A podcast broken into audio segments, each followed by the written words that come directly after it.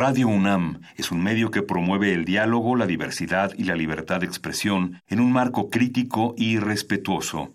Los comentarios expresados a lo largo de su programación reflejan la opinión de quien los emite, mas no de la radiodifusora.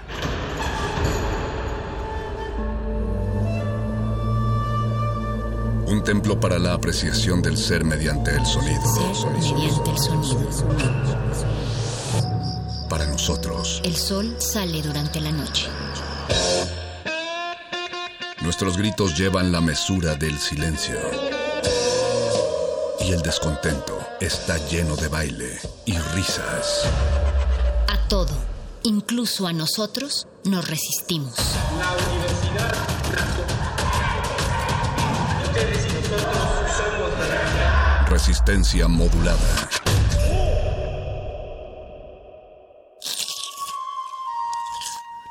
Es momento de alimentar nuestro espíritu con páginas.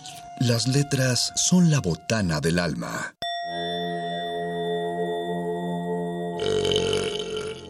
Recuerda la máxima. Los libros son como los tacos. Aún los malos son buenos. Muerde lenguas.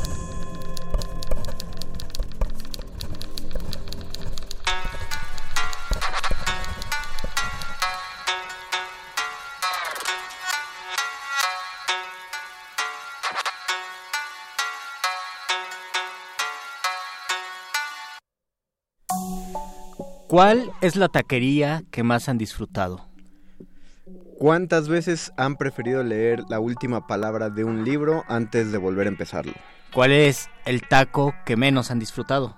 ¿Cuál es el libro que tienes en tu biblioteca pero que dices sinceramente no creo leerlo? Si tuvieran que poner una taquería, ¿qué nombre le pondrían? Si pusieras una librería de viejo, ¿venderías tus propios libros o venderías los libros que te llega de alguien más? Si eres vegano, ¿qué taco es tu favorito? Si... Si eres vegano, ¿qué libro es tu favorito? Todas esas preguntas no tienen respuesta, francamente. Nosotros no las vamos a resolver, pero sí les decimos que este muerde lenguas va de letras, taquitos y preguntas. y preguntas. Así que ustedes pregunten, a lo mejor como como lo ignoramos como ignoramos muchas cosas, el 80% de sus preguntas no van a ser eh, contestadas, pero ustedes de todos modos manden todas sus dudas lingüísticas de libros, todo lo que nos quieran preguntar o todas las preguntas que se han hecho eh, al momento de la lectura o al momento de comer tacos a este su programa Muerde Lenguoso y esta es la voz de Luis Flores del Mal. La voz del Mago Conde les da la bienvenida cuando son las 8 de la noche con 5 minutos del lunes 17 de febrero, ya vamos a la mitad de este segundo mes del 2020 y esperamos que ustedes nos estén siguiendo de cerca. Me tomo la libertad de recordarles que hay un récord literario de un récord, un, un un reto, un, reto, literario, de 12 libros para leer a, a, través del 2020. Ojalá ya hayan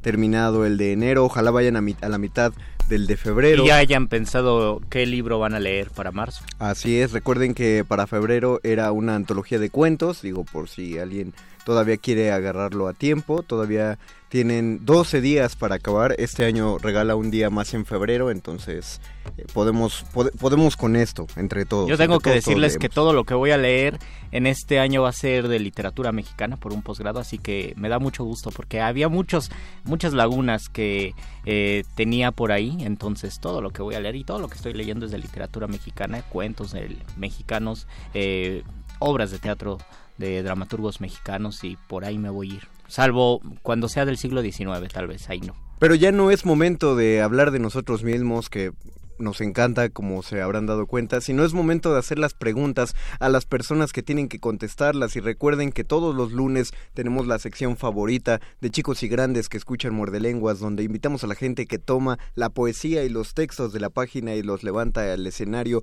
como si no tuvieran nada mejor que hacer, porque es lo que mejor pueden hacer. Recuerden que este programa de radio tiene también su programa de mano. La poesía que sale de la página y se sube al escenario requiere de sus propios oídos. Ese público eres tú. Programa de mano. Para la gente que está a punto de sintonizarnos en nuestro Facebook Live, eh, no crean que está fallando la página, no, apenas vamos a lanzar la transmisión en vivo desde el Facebook. Esperemos que sí sirva. Ya saben que mi Facebook y la transmisión en vivo no se llevan bien. No te preocupes, ya trajimos un padre, ya le echamos agua bendita, Ah, una cruz bien. de agua bendita a la computadora, entonces ya puedes estar a gusto y tranquilo de que la transmisión va a salir bien. También ustedes que van a sintonizar y por ello es que queremos dar la bienvenida a la primera entrevista, así es porque hay más de una esta noche, a la primera entrevista de esta noche. Quiero dar la bienvenida a Daniela Parra y a Ana Isabel Esqueira, bienvenidas por, por llegar a la cabina del- de FM aquí en Radio UNAM. Ah, Muchas gracias a ustedes por tenernos aquí. Todos los días que hay entrevista y que invitados ponemos una alfombra roja desde la puerta de Adolfo Prieto 133 en la colonia del Valle. Pueden venir a verla los lunes. Si no la han visto es porque la quitamos cuando acaba el programa. Y el día de hoy no fue una alfombra roja, fue una alfombra púrpura que se fue tiñendo de rosa a cada paso de nuestras de rosa de rojo a cada paso de nuestras invitadas. Una mancha que acaba oliendo a hierro el olor inevitable de la sangre, porque nos van a hablar acerca del montaje de Bathory contra la 613. ¿Es tal cual la historia de la condesa como queremos escucharlo? Pues no tal cual la historia de la condesa.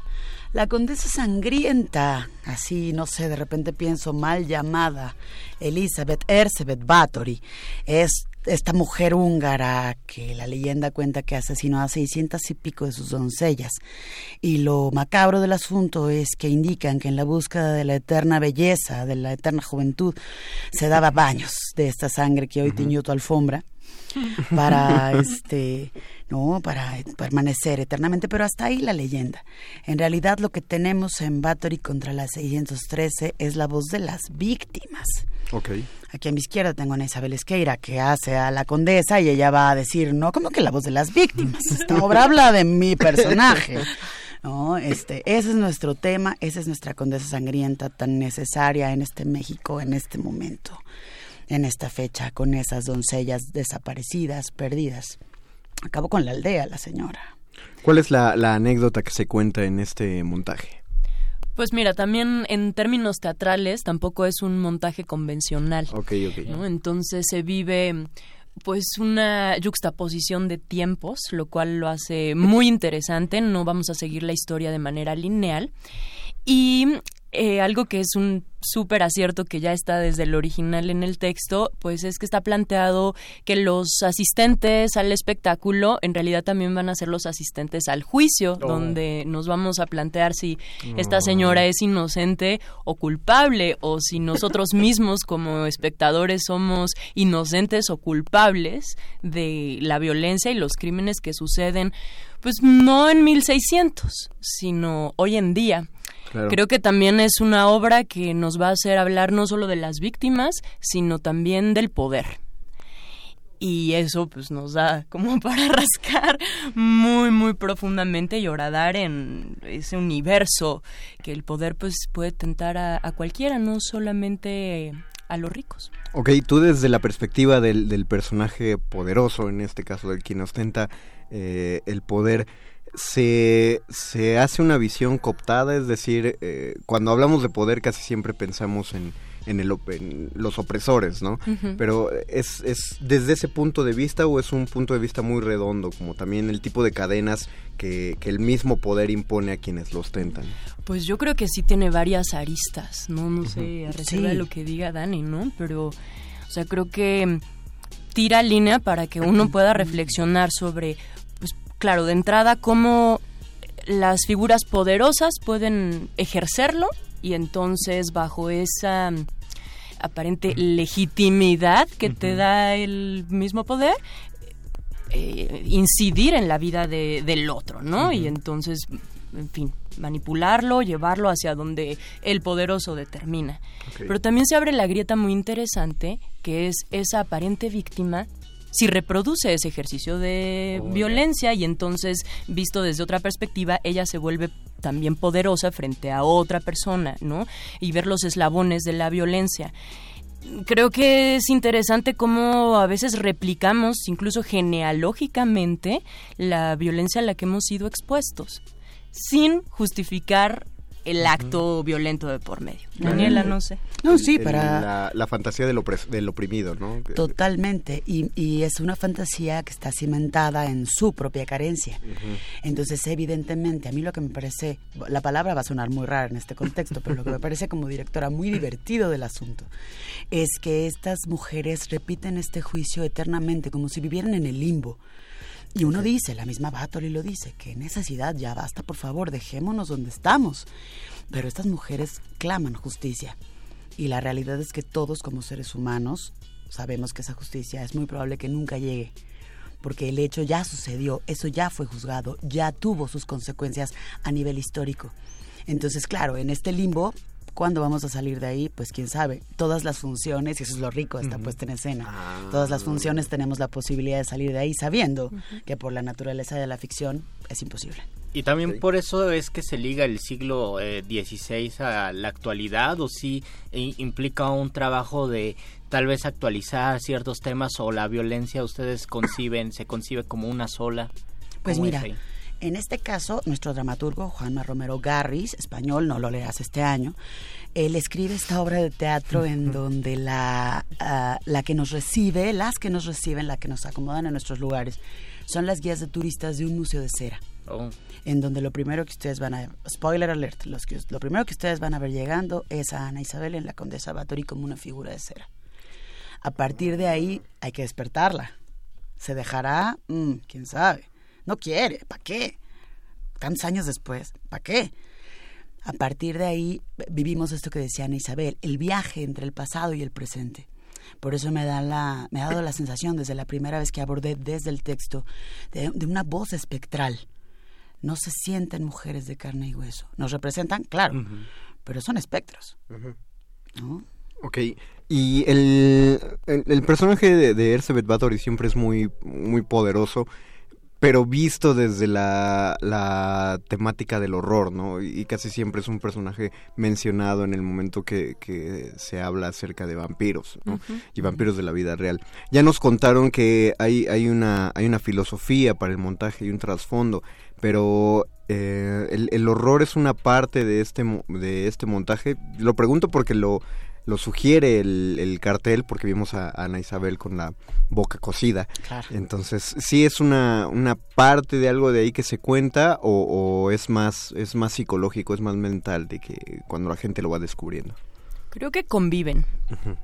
Otra de las fortunas de este montaje, que ahí sí, más allá del texto, creo que es un, un gran aporte de Daniela como directora, es que te lleva en un recorrido de emociones, donde por un momento sí podemos jugar al horror, al suspenso, y en otros vamos a viajar casi a una farsa y a una comedia de un humor negro, de algo muy cínico, eh, en la línea del, pues hasta, sí, la ironía, no, no sé.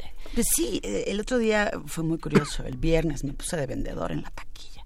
Y llega una pareja, pues digo, 14 de febrero, ¿no? Este sí que era un plan alternativo para el 14 de febrero. Llegó una pareja, ella, ella venía este, eh, con una paleta de estas de caramelo de corazón, me dieron mucha ternura. Y, y entonces estaban escogiendo entre las diferentes op- opciones que hay ahí en el Teatro La Capilla. Y decía él, pero esta me va a asustar. Y me, fue muy lindo porque dice, esta me va a asustar, voy a llorar. Y le dije, si lloras yo me voy a sentir muy gratificada. No creo que te asustes. Oh, es decir, no es mi fin como directora hacer una obra de espantos. No, para nada. Es que el espanto, el terror está en otro lado. Sí, o sea, el espanto está y el horror está en. Ay, en la facilidad con la que se puede cruzar la frontera hacia la violencia y hacia los asesinatos y hacia el crimen. Y en voltear a verse a uno mismo que normalmente se considera puro, pulcro, bueno, etcétera, y encontrar en uno, ay, esa posibilidad empática o esa grieta. ¿no?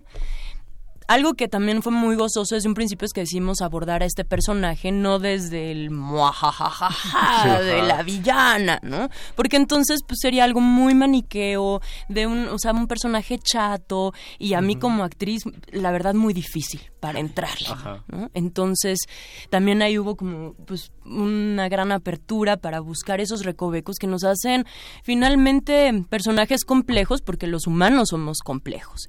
Independiente, independientemente como haya sido la real Elizabeth Bathory porque también está la posibilidad de que todo fue una conspiración política y que Claro. en realidad ella no mató a esas 600 mujeres, lo cual también ya se vuelve interesante a reflexionar.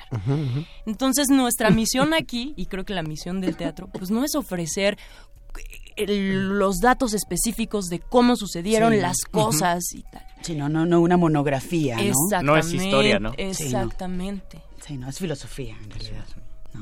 Que eso lo vuelve todavía más interesante porque ya no es el enfoque típico que se le da al personaje, ya es otra historia muy distinta que se está contando y creo que es lo que hace valioso este este montaje que además eh, es eh, tiene tiene unos eh, unos horarios muy estelares en el Teatro La Capilla. Cuéntenos de la de la temporada, las eh, los días, los horarios, hasta sí, cuándo. como bien dices, súper estelares. Yo estoy encantada y el Teatro la Capilla pues, es un lugar mágico y maravilloso. Estamos jueves y viernes a las Ujú. 8 de la noche, sábados a las 7, domingos a las 6 y ¿qué creen? Que solo quedan dos fines de semana. Así que estamos aquí justamente listos para decirles, vengan a vernos porque nos vamos. Termina en febrero entonces. El Termina- primero de marzo. El primero de marzo. Exactamente. Entonces, dos fines de semana más y bye bye. Entonces, vengan. Jueves, viernes, sábado y domingo en los horarios habituales de teatro. 8, 8, 7 y 6. Perfecto, para que lo vayan anotando, les recordamos que el Teatro La Capilla se encuentra en la calle de Madrid, en el número 13, la colonia del Carmen. Eh, las indicaciones, si llegan desde el metro, se salen de Metro Coyoacán, caminan como si fueran hacia la Cineteca. Cuando lleguen a la Cineteca, síganse hasta que lleguen a, a Centenario y de ahí dan vuelta a la derecha. a la derecha. Exactamente, nada más cruzan Churubusco y ya van a llegar luego luego a Madrid. Está está muy cerca del metro, es muy Está muy accesible. cerca del centro de Coyoacán también. Y además si llegan a tiempo, pues pueden disfrutar de la de las instalaciones del Teatro de la Capilla que tienen ahí, su cafetería. Sí. Entonces, eh, vayan apartando también lugar. Eh, la capilla tiene la facilidad de que está dentro del sistema Boletópolis. Entonces, si desean apartar sus boletos de una vez, pueden entrar a boletopolis.com y busquen Batory contra la 613. Les recordamos que Batory se escribe con TH y con Y, con B, B grande. Ve grande. Y la 613 está con número, entonces Batory contra la 613, ahí apartan su boleto y aún así, eh, aunque la, la temporada es, es grande y es- debe ser muy difícil sostener una temporada de una obra que da cuatro funciones a la semana, felicidades por ello, eh, eh, y que están en estos últimos dos fines de semana y que como siempre vamos a culminar a la gente a que vaya al teatro y a que pague su boleto porque es necesario, o la Secretaría de Cultura otra Ya vez que recomiende la obra. y a que recomienden la obra. Aún así, la producción, como siempre, se está poniendo dadivosa con ustedes, muerte escuchas. Chan, chan, chan. ¿Qué va a haber, Daniela? Les vamos a regalar dos pases dobles para el jueves y dos pases dobles para el viernes. Estamos hablando de este jueves y de este viernes. Así que si ustedes llaman, tienen que aclarar si el pase doble que se ganan al llamar lo quieren para el jueves o lo quieren para el viernes. Ambas funciones son a las 8 de la noche. Eh, es necesario que lleguen media hora antes para reclamarlos. Así funciona la taquilla del teatro La Capilla. Si llegan, me- tienen que llegar hasta media hora antes para reclamar estos boletos. Si no, se abre la posibilidad de que se vendan por cuestiones de, de ah pues no va a llegar o al final se arrepintió entonces como los vuelos entonces lleguen a- hasta media hora antes para poder reclamarlos a Madrid 13 y Luisito dales los teléfonos para Se que tienen que comunicar en este momento al 55 23 54 12. marcar. otra vez como es 55 23 54 12 por favor comuníquense sean pacientes solo tenemos un teléfono y solo tenemos a un Oscar el Voice en la contestación telefónica Así que cuando ustedes marquen, recuerden aclarar si quieren su pase doble para la función del jueves o la del viernes. esta semana Eh, ¿Algo más que quieran agregar para decirle a los Redes sociales. y las redes Creo sociales? que sí. Eh, bueno, de entrada nos pueden seguir en redes sociales como Batori CDMX. Nos Así es. encuentran en Facebook, Twitter, Instagram. Y yo quisiera también nombrar al resto del elenco, Claro. porque la verdad es un equipo pues muy entrañable, muy talentoso. Eh, están en el reparto también Ana Sofía Sánchez y Andrea Parra, dos chicas egresadas de la Universidad de las Artes de Guanajuato. Y están Erika Gómez en el diseño de escenografía e iluminación, que es bellísimo, y el vestuario sublime del maestro Rodrigo Sosa. Y en la musicalización y la música original, diseño sonoro y música original, está Brandon Salazar. Salazar. Ah, muy bien. Eh, la- las otras actrices alternan funciones. No, no, no, somos las tres en escena. Ah, son las tres en escena. Sí, Ok, sí, sí. Desdoblamos a las 613 Oh, entre dos. Perfecto. Ah, bueno, eso, eh, eso, eso me deja más, más cosas claras del cartel. Este, algo más. Battery contra la 603 en Facebook, en Instagram. Battery CDMX. Battery CDMX. Recuerden, TH e Y para escribir Battery. B grande. B grande. ¿Algo más, Daniela? Vengan al teatro. El teatro nos hace reflexionar, el teatro nos ayuda. Seguramente una obra a la vez, algo estaremos haciendo por el bien de este mundo. Daniela Parra, Ana Isabel Esqueira, muchísimas gracias Muchísimas por haber gracias. estado en nuestra cabina. Eh, los dejamos con, con las llamadas y vamos a tener todavía más teatro en este Muerde Lenguas, pero antes tenemos que hacer un puente musical. Esto es Muerde Lenguas, letras, taquitos. ¿Y preguntas? No sé. Sí, ¿no? Tal vez. Algo así.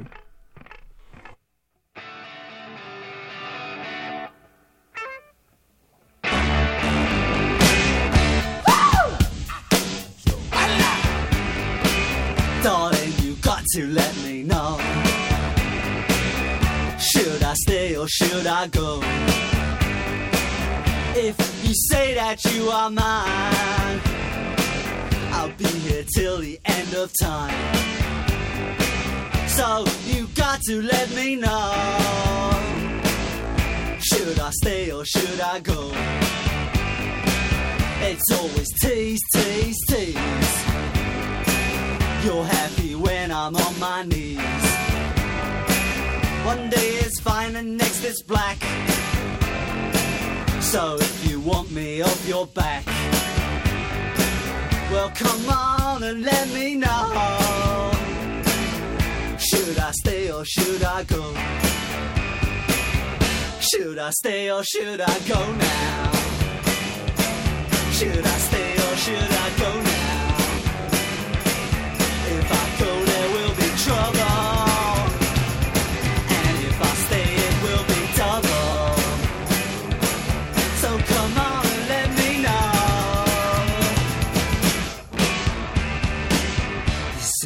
This indecision's bugging me. Decision, they molest If you don't want me, set me free. Exactly whom I'm supposed to be. Don't you know which clothes even fit me? Come on and let me know. Should I cool it or should I blow?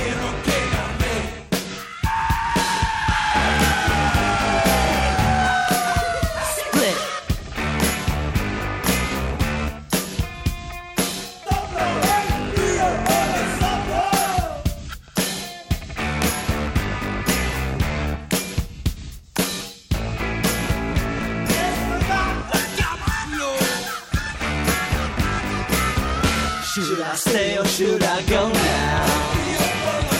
Should I stay or should I go now?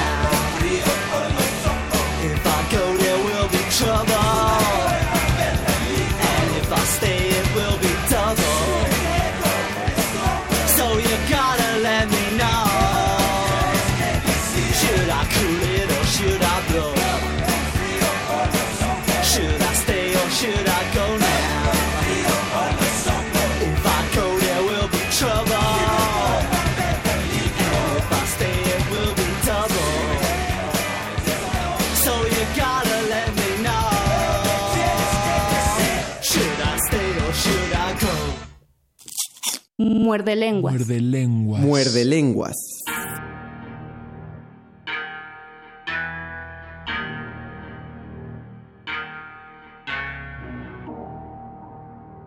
No hay, problema, lo dejas de ese lado y ahí en la esquinita ya se pone y ya está transmitiéndose. Esto que estoy diciendo no se lo estoy diciendo a Luis Flores porque, porque los que nos están viendo en el Facebook Live saben que, Eh, no estoy hablando con él, ojalá nos puedan seguir, Facebook Resistencia Modulada, etiqueten a sus contactos, compartan con sus contactos lo que está pasando. Si ustedes eh, se quedaron con más ganas de entrevistas de teatro, seguramente sí, porque ya se acabaron los boletos. Porque ya se acabaron, ah, se acabaron, ok, se acabaron los boletos de Bathory contra la 613, pero, pero no se preocupen porque tenemos Calma, calma. todavía más teatro. Y aparte si decían, no, pero pues es que yo ya tenía ubicado la capilla y quería ir, calma, porque todavía pueden tener ubicada la, la zona, no, no van a tener que trasladarse más lejos. Tenemos el gusto de tener otra vez y las veces que sean necesarias, porque siempre nos va, no, eh, me, me encanta que vengan eh, a nuestra a nuestra cabina. Andrea Mesa y Aldo González, bienvenidos. Hola, bienvenidos. hola a todos. Buenas noches. Hola, buenas noches. Ellos son, ellos son de Pique Teatro, esta compañía que ya ha, ha venido a la cabina y ya hemos mencionado eh, un enfoque de la comedia clásica con las temáticas actuales y esta vez nos vienen a hablar acerca de los insoportables. O así me escribieron porque dijiste, quiero ir a hablar con los insoportables o de los insoportables. O de las dos. O de las dos. Todo, Todo. eso cabe, es una obra Con de nosotros. Los Insoportables para Los Insoportables.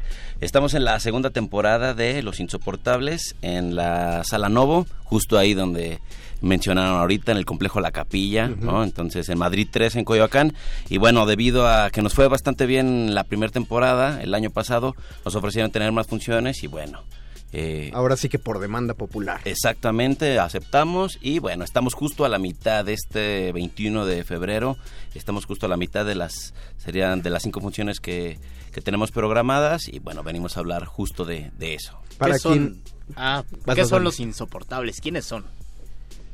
Pues los insoportables son todas esas personas que nos rodean y que sentimos que son las personas más molestas que nos podemos encontrar. Es decir, justo el, el éxito de los insoportables ha sido que la gente sale y se da cuenta de que efectivamente todos somos insoportables, que no nos salvamos para nada, ¿no? Eso, eso es lo que, lo que ha funcionado. Todos salen así, híjole, sí, sí me parezco a, a Erasto, que es el, es el personaje principal, y él piensa que es el más inteligente, que es el más cuerdo, que es el más eh, coherente en todas, en todas sus ideas, porque lee, porque se informa, porque cuestiona, y entonces todos los demás son los más idiotas, ¿no? Entonces, justamente es darse cuenta como al final él se ve y dice, ah, ¿quién soy? ¿Cómo llegan al montaje de los insoportables? A raíz de que yo, yo sé que todos queremos quejarnos de un insoportable, pero ¿cómo llegan a, a- a identificarnos a todos como insoportables? Eh, justo, está a partir de un texto de Molière que se llama Los Importunos, en donde Molière se quejaba de las personas de, de su época, ¿no? De los intelectuales, de los poetas, de los, eh, digamos, de los juniors de ese momento. Y a nosotros, momento de leerla, dijimos, hay que hacer algo así, pero no podemos hacerlo con los insoportables de la época de Molière, sino con los nuestros. Partiendo de que todos tenemos uno o muchos insoportables, personas que nos parecen insoportables, y nosotros somos insoportables para alguna persona, y partiendo de las cosas que nos molestan del cotidiano, de todos los lugares donde nos movemos, sea la escuela, el trabajo, la misma calle, ahí, ¿qué nos molesta en la calle? No, pues que pase esto, ¿no? ¿Qué, qué nos molesta en el metro? Esto. ¿Qué nos molesta en el teatro cuando vas al cine? Que pase eso. A partir de eso reescribimos los personajes, hicimos una, pues, dramaturgia, no una adaptación. Reescribimos la obra de Molière y la adaptamos a los insoportables de nuestro tiempo. Es decir, se trata de una comedia lo que vamos a ver. Es una comedia, una comedia a partir de un texto de Molière, es una comedia donde la sinopsis es muy simple. Eh, un hombre es citado por su novia en una esquina, le dice, ahí espérame, yo llegaré, Eh, no le dice cuánto tiempo le espere, y en ese lapso de tiempo que le está esperando, eh, se le aparecen todos los insoportables. Si, si se va para un lado, sale un insoportable, si se va para el otro, aparece otro, entonces nunca lo dejan en paz, y él se va enojando cada vez más, porque además tiene que esperarse ahí. ¿ok? Cuéntenos, ah, perdón, perdón, André. No, pues que también hablando de las personas insoportables o de esas personas importunas, como les llamaba Molière, también la, lo que nosotros queremos presentar de la obra es no solamente, eh, digo, la, la persona de manera individual, sino esa realidad insoportable en la que ya nos acomodamos. Oh. ¿no? En la que estamos acomodados como sociedad mexicana sobre todo, que nos quejamos, es exasperante, nos tiene hartos, nos entristece, pero al final de cierta manera sí estamos acomodados a esa realidad, Cl- ¿no? claro. que es insoportable, pero que tanto entonces sí la puedes aguantar, ¿no? La, la- la tesis que manejan de que todos somos insoportables para alguien es más cruda de recibir de lo que lo que podemos suponer. Pues es que nosotros somos, según la opinión de cada uno, somos unas blancas palomitas y somos súper agradables para todos. El problema no soy yo, son los demás, ¿no? Entonces, partiendo de eso, pues se vuelve más cómico ver poco a poco que el que piensa eso se va convirtiendo también en una persona insoportable, incluso por pensar eso. ¿no? Claro.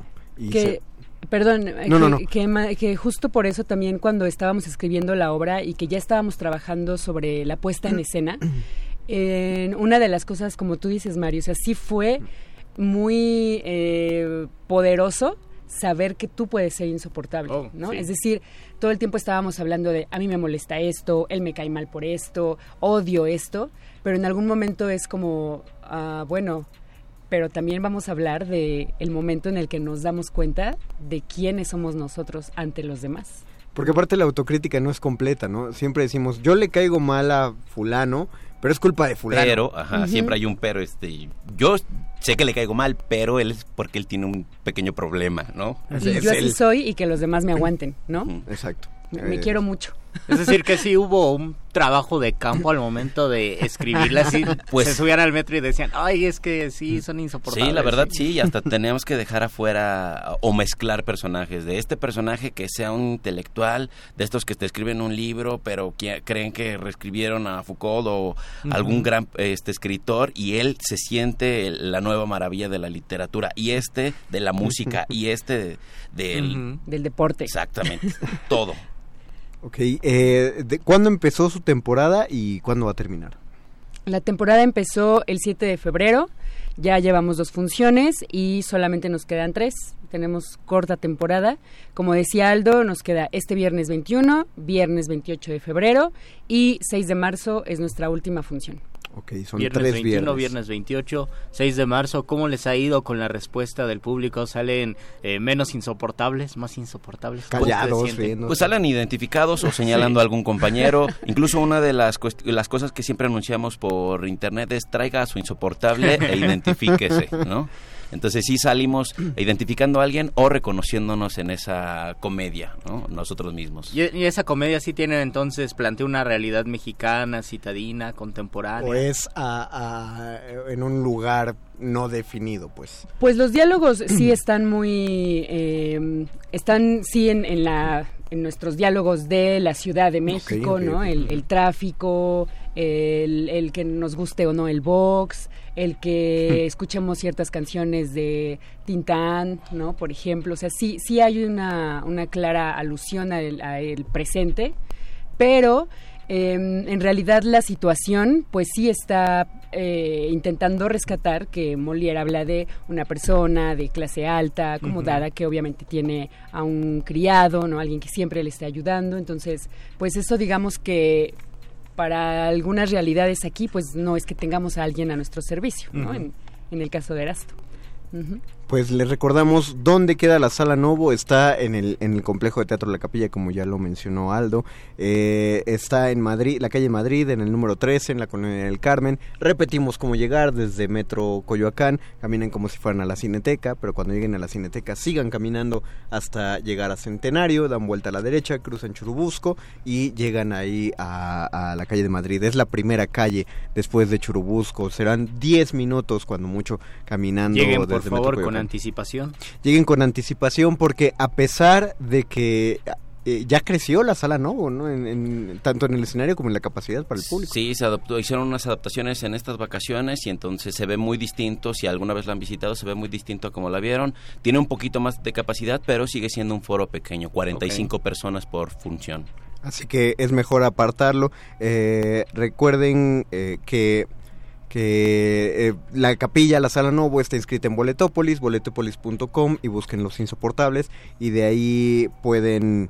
eh, pueden apartar su boleto de, de una vez. Son tres viernes, las funciones son a las 8 de la noche. El 21, el 28 y el 6 de marzo. Y el 6 de marzo. Vamos a pedir, y no nos vamos a cansar de pedir, que apoyen, que llenen. Digo, estoy, estoy bastante seguro que cada uno de nosotros debe tener dos o tres insoportables con quienes se lleva bien. Sí. O sea, son insoportables con, que, con los que sí Te podemos ir al identificas porque eres igual de insoportable, a veces también esto ocurre, ¿no? También, Se exacto. juntan, se van Sí.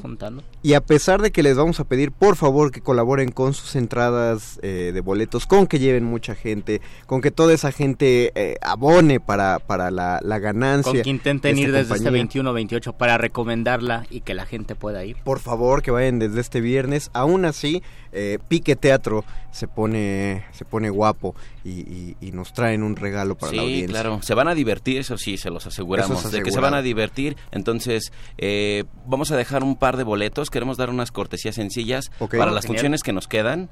Eh, a la, ¿Lo quieren hacer con los teléfonos de la...? Sí, de- sí, de- sería que con nos llamen? llamada Que nos hablen aquí, que nos digan, no sé, qué les parece más insoportable o que nos describan a un insoportable.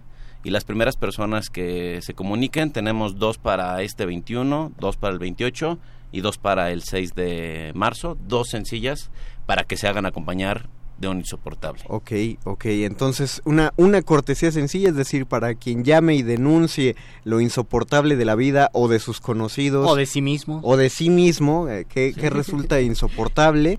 Eh, tienen que aclarar también si lo van a desear para este viernes, para el viernes 28 o para el viernes 6 de marzo. Luisito, dale Dos los cortesías teléfonos. para cada viernes se deben comunicar al 55 23 54 12. Otra vez como si no lo soportara. 55 23 54 12. Por favor, eh, soporten un poco el tiempo porque solo tenemos un voice, entonces van a entrar seis llamadas, así que sean muy pacientes, por favor. Y, y- y- y sean breves también para que le dé tiempo a todos de llamar. Sí, Es escriban, rápido. escriban su frase insoportable, muy concisa, en menos de un tweet, por favor. y ya pueden leérsela al voice. Andrea Aldo, repítanos las redes sociales y díganos con qué quieren dejar a los muerdescuchas. Nos encuentran eh, como Pique Teatro, arroba Pique Teatro en Instagram, en Twitter y también en Facebook. Ahí también síganos porque a lo largo de la temporada vamos a estar dando boletos. Quien no se los gane ahorita podrá tener algún bien. descuento o alguna promoción.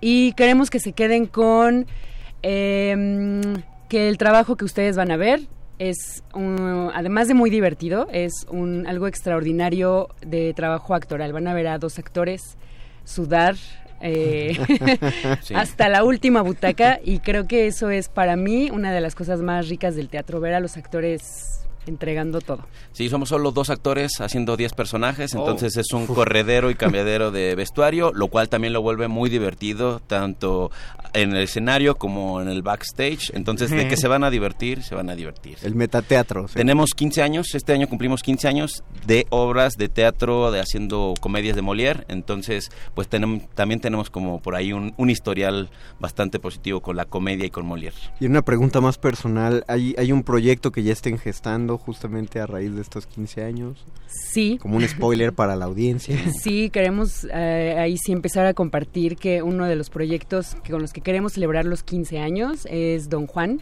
Oh. de Molière.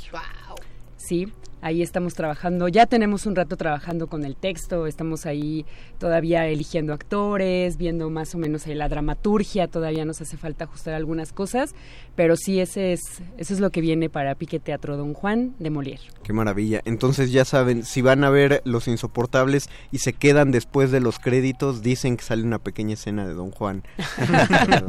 Un adelanto. Un adelanto. Exacto. Entonces quédense. Andrea Mesa, Aldo González, muchísimas gracias. Muchísimas Muchas gracias. Gracias, a Gracias ustedes. a ustedes. Gracias por haber estado en nuestra cabina y nos veremos por ahí. Una- recuerden, tres funciones, quedan tres viernes. Vayan, sigan a Pique Teatro en redes sociales. Pique, como suena, con Q y con U. eh, en, en redes sociales, síganos por favor. Muchas gracias por venir. Muchas gracias. Gracias a ustedes, siempre felicidad. No, no, y nosotros eh, vamos a estar contentos de que sigan viniendo y nos anuncien lo que están haciendo con cualquiera de los montajes. Hacemos otro puentecito musical. Luis. Hacemos otro puentecito musical y regresamos a este muerde lenguas de letras taquitos. Y, y preguntas. creo, sí. ¿Preguntas? Dudas. No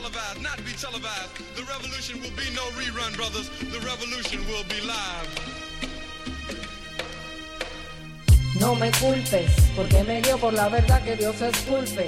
No es mi estándar de moral lo que tú escupes. El ministerio de tu verbo eso es un tupe. Una ilusión como hace en un desierto. Un sendero derecho al homicidio. Como un candelero que se quema con el fuego, como el calor de la tierra sin nube de sereno, como veneno. Si el que diera consejo fuera maestro, ¿quién es el maestro de ese maestro? El que talla un ídolo de madero y eso en, en semejanza de lo que no ha visto en el cielo. Aquel que aborrece las palabras del evangelio no es del reino de Dios, no entiende su verbo. La escritura divina existe para provecho del hombre que quiera andar en camino derecho. Mente débil en boca de líder fuerte, convoca una tropa que adora el trono de muerte, entrena bombas que explotan, lleva a la gente a ser loca entre principios y conceptos que chocan. Cállate la boca. No quiero extraños de estreno en mi casa, no me maldaste la confianza ni me ensucie la blusa que es blanca. Yo no confío en imagen ni semejanza, estoy dejando el mundo, en el mundo estaba mi mancha. Antes la puerta que conduce al vertedero. Antes la puerta que conduce al vertedero se rompieron los cielos de mis zapatos y ahora trato de romper los contratos y no tener trato con los falsos ratos de placer que me trajeron. Ya no quiero agradarle a mi ego, ya no puedo quemarme de nuevo. Ahora quiero ver cómo vi un ciego doblar las rodillas. Porque creí que la mentira era una solución. Por desatar la ira y romperme los dedos. Porque pagué con la traición una traición. Y me mantuve necio en mi propia opinión. Por no poner a Jesucristo primero. Por confundir el mundo con el cielo. Dejarme influenciar por la televisión. Por haber juzgado al planeta entero. Por poner un hombre como un ídolo en mi corazón. La adopción de una opción que no es opción. Por adjetivos que se hinchan sin razón. Por tratar en perdonar a los que me rompieron. Por alzarle la voz a mi madre y mi padre. Por los hijos de mi amor que no nacieron. Ahora veo el enemigo y no le creo. No es contra sangre y carne que peleo. Ya barrí mi alma, tengo un sofá de calma y la misericordia más alta que una palma. Una ambición blanda, una mano descalza, que cuando hay que darla me sobra y me basta. Me cuido de las trampas porque son tantas, no quiero resbalarme de mi montaña. Estoy en mi herramienta, mi cantar me encanta y pienso que el trabajo ennoblece el alma. No quiero ir por la salida que me estanca, no quiero gastar la saliva que nos salva. No quiero hacerte daño si tú no me amas. El amor es una decisión y es sabia. Mucho pecado hay en la mucha palabra. Por eso me confieso en las madrugadas. Y ya te he dicho todo y no te he dicho nada. Para, para,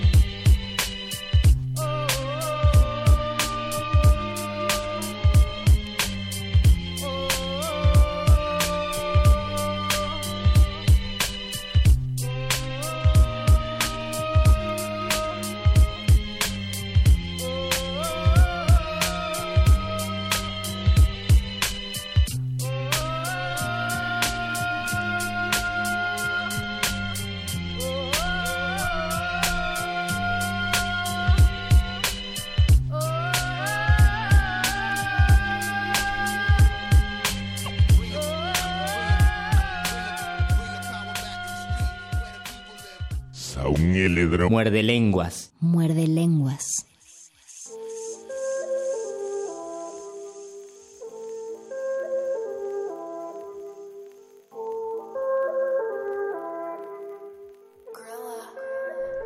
Léxico audiofónico. Orinar el audio significa echar una firma. O sea, que, y que la firma es eso que cuando escuchen el nombre del programa, por si alguien nos está grabando en cassette, cuando grababas tus canciones de la radio Mm. y estabas muy feliz y de pronto sonaba órbita y entonces decías, ah, ya, Ya me salió". orinaron Exacto, ya orinaron la... Claro que si ahora lo graban aquí en Muerde Lenguas, pues suena bien, ¿no? Porque muerde lenguas, letras, taquitos, galletas. Dices, oh, qué, qué buen. Pues está, qué estaría buen curioso, ¿todavía alguien grabará de la radio rolas? ¿Algún hipster por ahí? Cassette.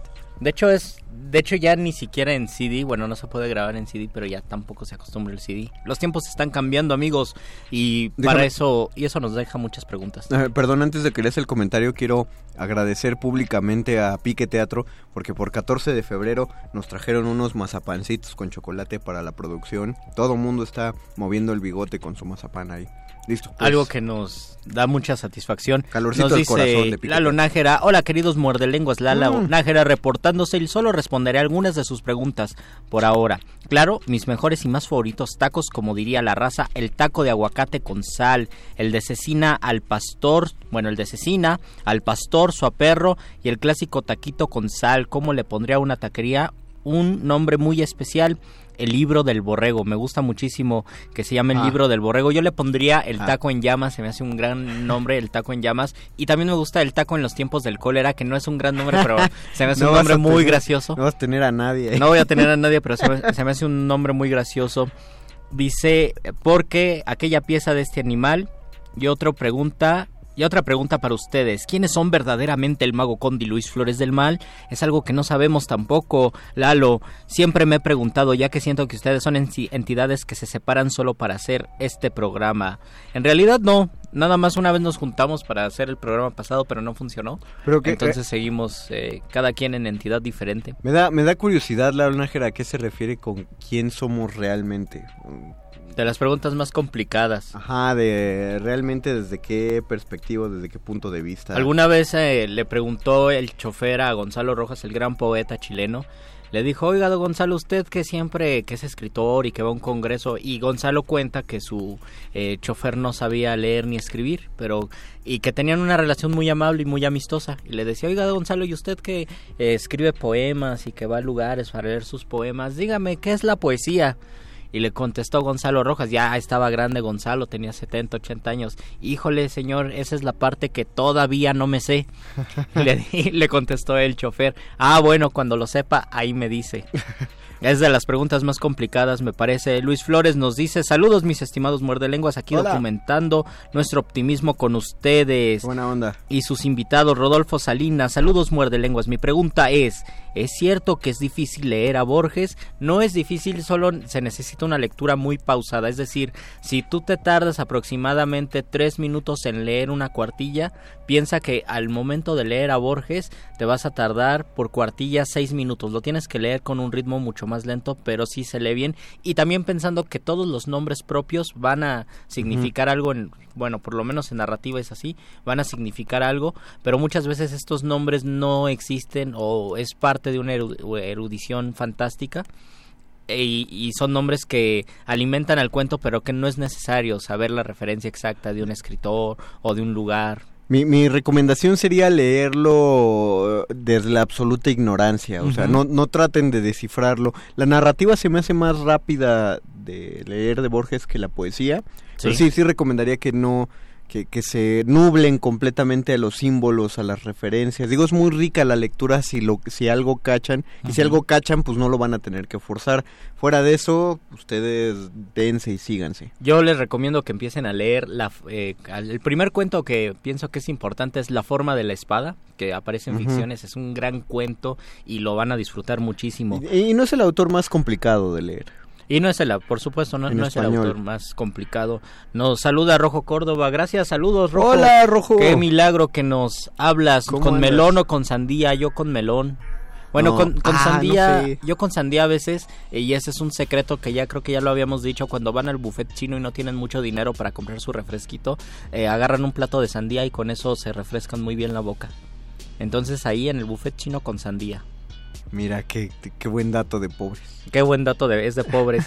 Guso Borboa, ¿y si la Tierra es, solamente, es realmente plana? Yo también me lo he preguntado, creo que es muy difícil que no sea plana. ¿Tú qué piensas? No, no es plana. No es plana.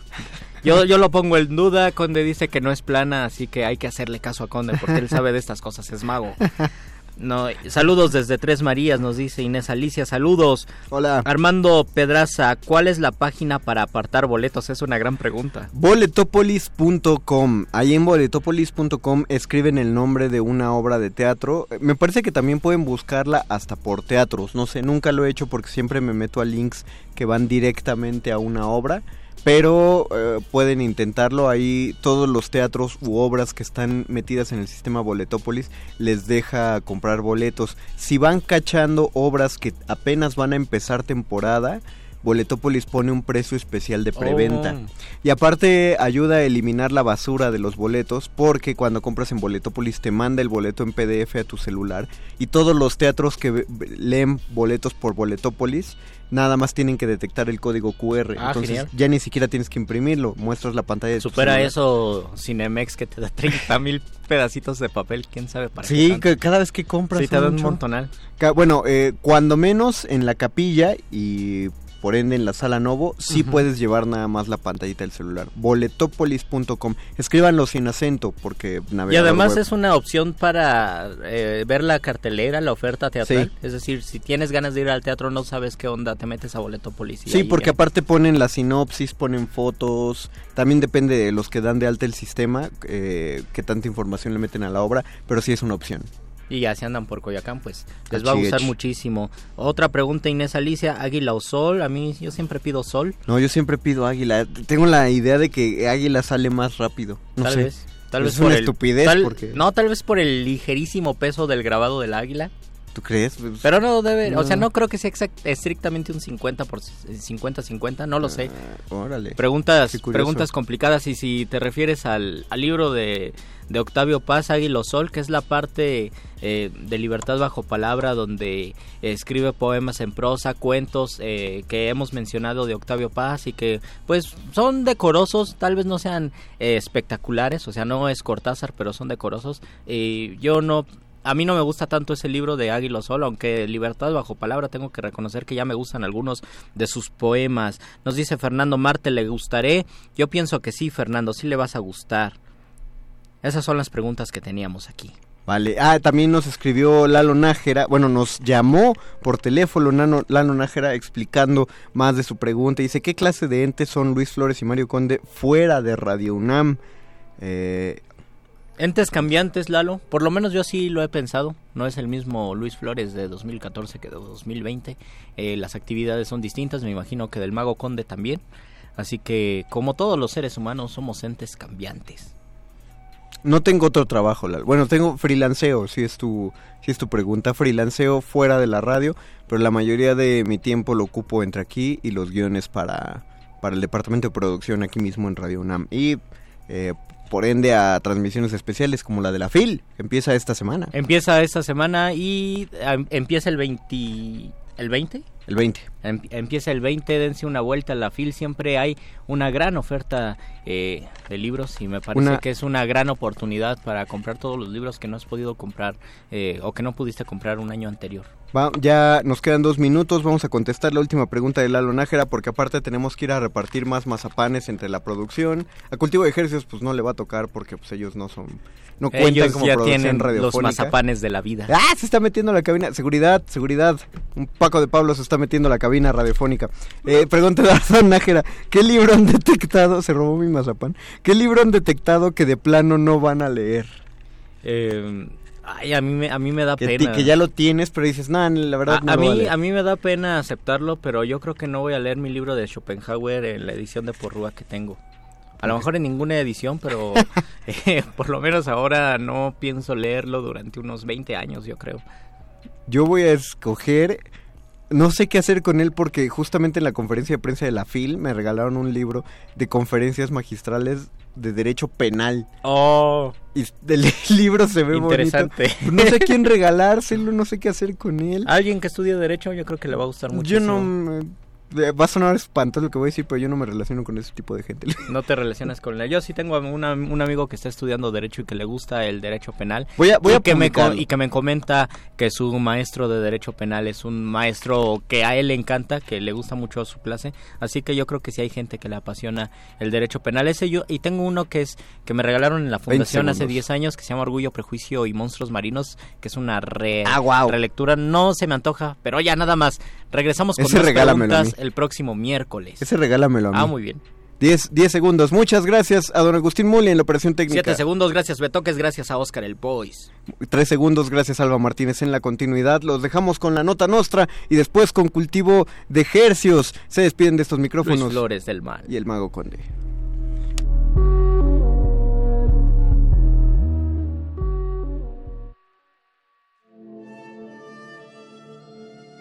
Última enseñanza del día. El dinero no compra la felicidad. Pero compra libros y tacos. Y eso se le parece mucho. Medítalo. Escucha, escuchas.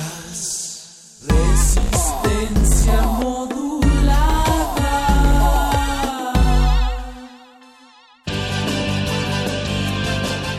Interrumpimos lo que sea que esté escuchando para darle nuestro supuesto corte informativo. La nota nostra. No lo dijimos primero, pero lo decimos mejor.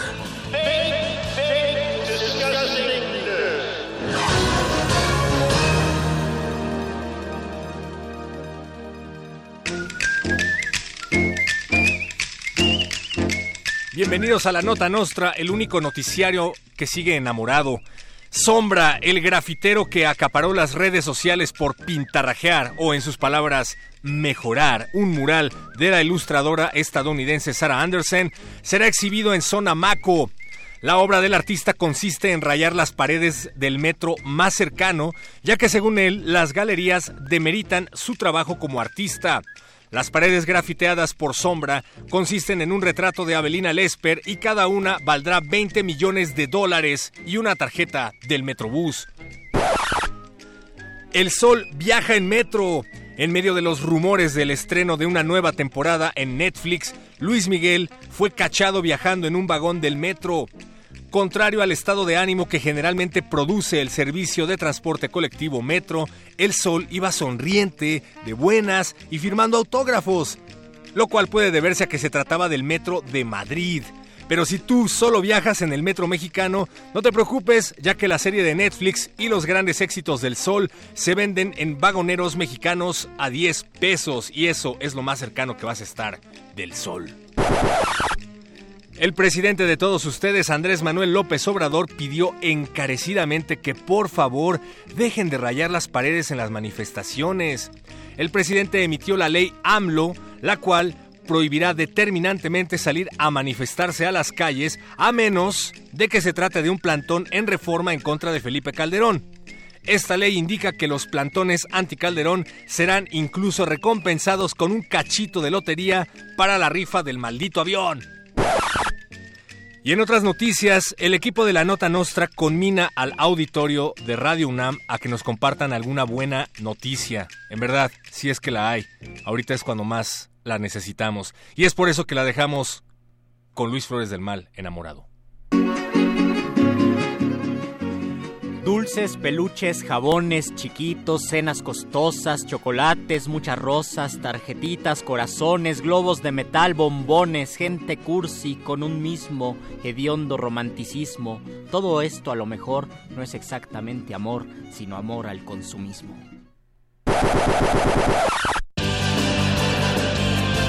Estas fueron las noticias del día. Si no lo escuchó aquí, entonces fue en otra estación. ¡Maldito aparato! ¡Sé más gracioso!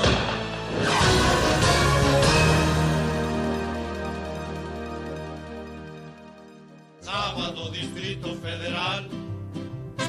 Sábado Distrito Federal. 2020, 100 años del nacimiento de Salvador Chava Flores.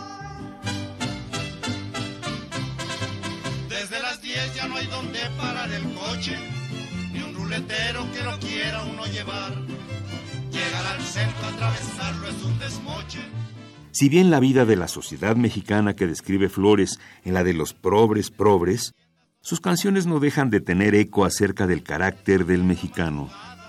Se trata del espejo sonoro de la vida del mexicano que abarca todos los niveles sociales, desde los problemas de los barrios de la Ciudad de México hasta los problemas de todo el mundo. Sábado Distrito Federal. Sábado Distrito Federal. Salvador Chava Flores, 96.1 FM, Radio UNAM, Experiencia Sonora. La literatura no es perfecta. A veces le falta alcance. A veces le falta igualdad. A veces equidad. Y es deber de los lectores enmendar este desequilibrio. Libros UNAM. La Dirección de Publicaciones y Fomento Editorial de la Universidad y Teatro UNAM te invitan a la presentación de la colección Vindictas. Grandes ejemplos de mujeres escritoras con obras de difícil acceso. Presentada por Tita Valencia, Marcela del Río, Socorro Venegas, Ave Barrera y Jorge Volpi.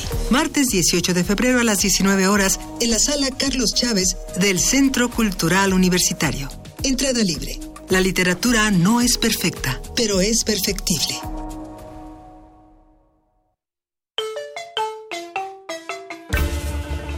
La marimba está tumbando las barreras.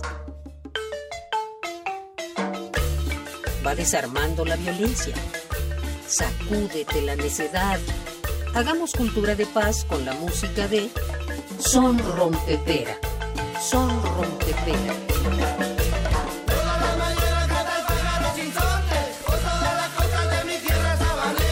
Tarascumbia, marimba punk, de Naucalpan para la galaxia.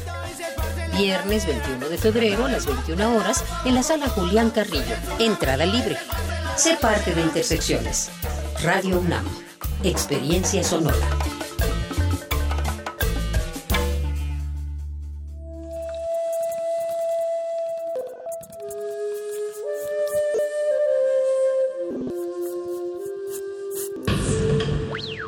La música emergente es como el silencio. Silencio. Presente a nuestro alrededor. Pero audible solo para quienes tienen disposición de escuchar. Como todos, en este campo de cultivo. Cultivo de hercios.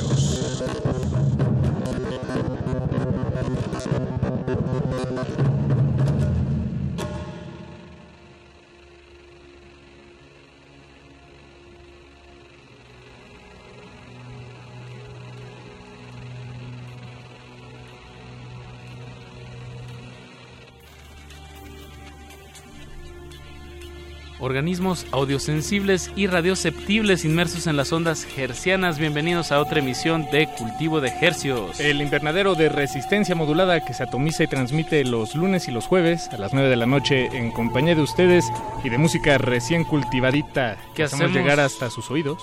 Bien dicho, Paquito, que Así hacemos es. llegar hasta sus oídos por la comodidad del 96.1 de FM. XEUN. Radio UNAM, la salvajemente cultural, transmitiendo en vivo y en directo a todo el Valle de México, a la República Mexicana y a la aldea global a través de esta frecuencia y de nuestra de nuestro portal en línea www.resistenciamodulada.com. Siendo hoy febrero 17 a las 21 horas con 5 minutos, ajuste su reloj.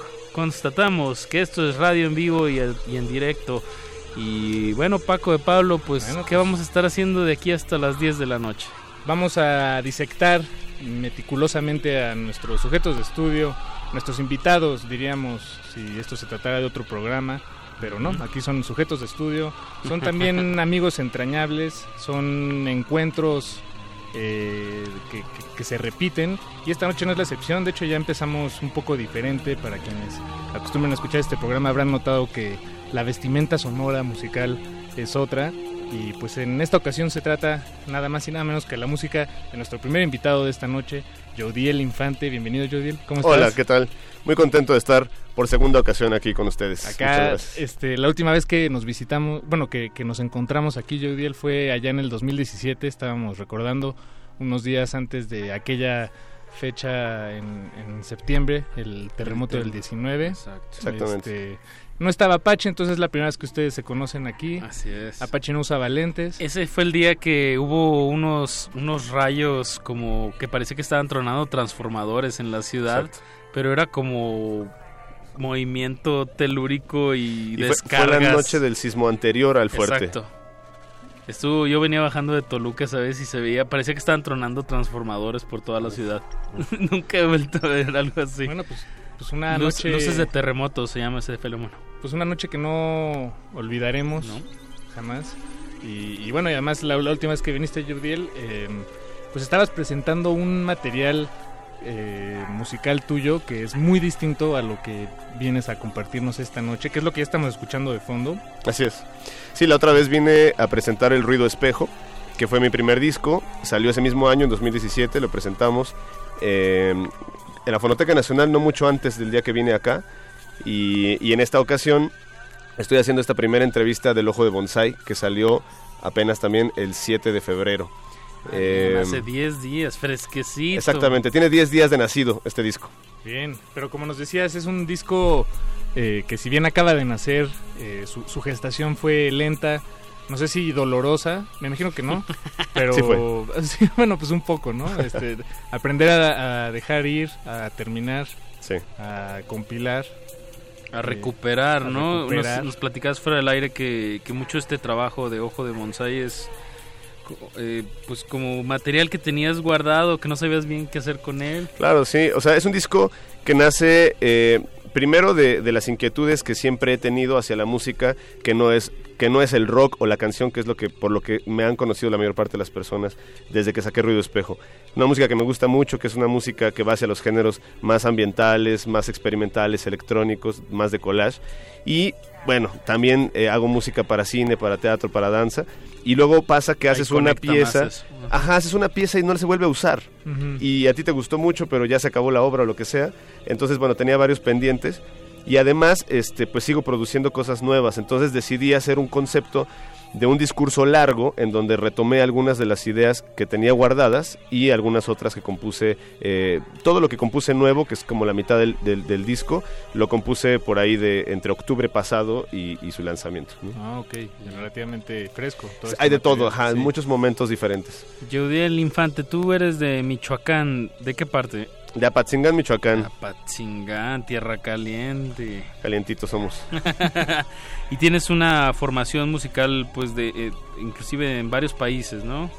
Bueno, eh, hasta ahorita, eh, bueno, mi relación con otros países ha sido que mi, mi segunda certificación de teoría musical es en una universidad de Londres que se llama Trinity College. Ok. Mi primera carrera fue composición y arreglo en jazz, aquí en la Ciudad de México, en Coyoacán, en la Escuela de Música DIM. Y ahora estudio letras hispánicas en la Facultad de Filosofía y Letras, por cierto. Ah, ¿en serio? De, ¿En de- qué? de esta casa de estudios. Eso, bobo. ¿Es? Bien, bien, pues este, no vas a conseguir palancas acá, eh, déjame decirte. Bueno, qué bueno que me lo digas al principio. Era todo lo que yo buscaba. Es que en, en mi facultad está en paro, así que pues me ando dando el rol por acá. Sí, es. No, pero Sí, bien, sí. bueno, ese lado va más hacia el, pues como dijimos, dijiste hace unos momentos, ¿no? Hacia las letras, la canción un poco, pero bueno, es qué bueno que sigues también, eh, supongo que en algún punto regresarás, ¿no? A este formato canción y ahorita te estás Claro. dando como este, esta oportunidad de aprovechar material sonoro. Claro, no me separo de la canción. Eh, el género que más me interesa es el género canción. Incluso mi interés por estudiar lengua y literaturas hispánicas tiene todo que ver con Sí, la canción. seguro. Eh, pero no es todo lo que hago, ¿no? Y, y esto, este, también hay letras en Ojo de Bonsai, no, solo que no canto. Pero los títulos de las canciones son muy importantes. Eso, eh, hasta ahí da. Pues qué, qué tal si escuchamos eh, ahora sí a todo volumen, no nada más de fondo, algo de, de tu material Ojos de Bonsai. Tenemos aquí eh, bueno. a la mano Surcos en el aire. El- eh, ahorita escuchamos un labio que es el tema con el que abre el disco. Así es. Pero vamos a darle oído a esto que se llama Surcos en el aire y regresamos al cultivo de Jesús. No le cambie, súbale a su radio.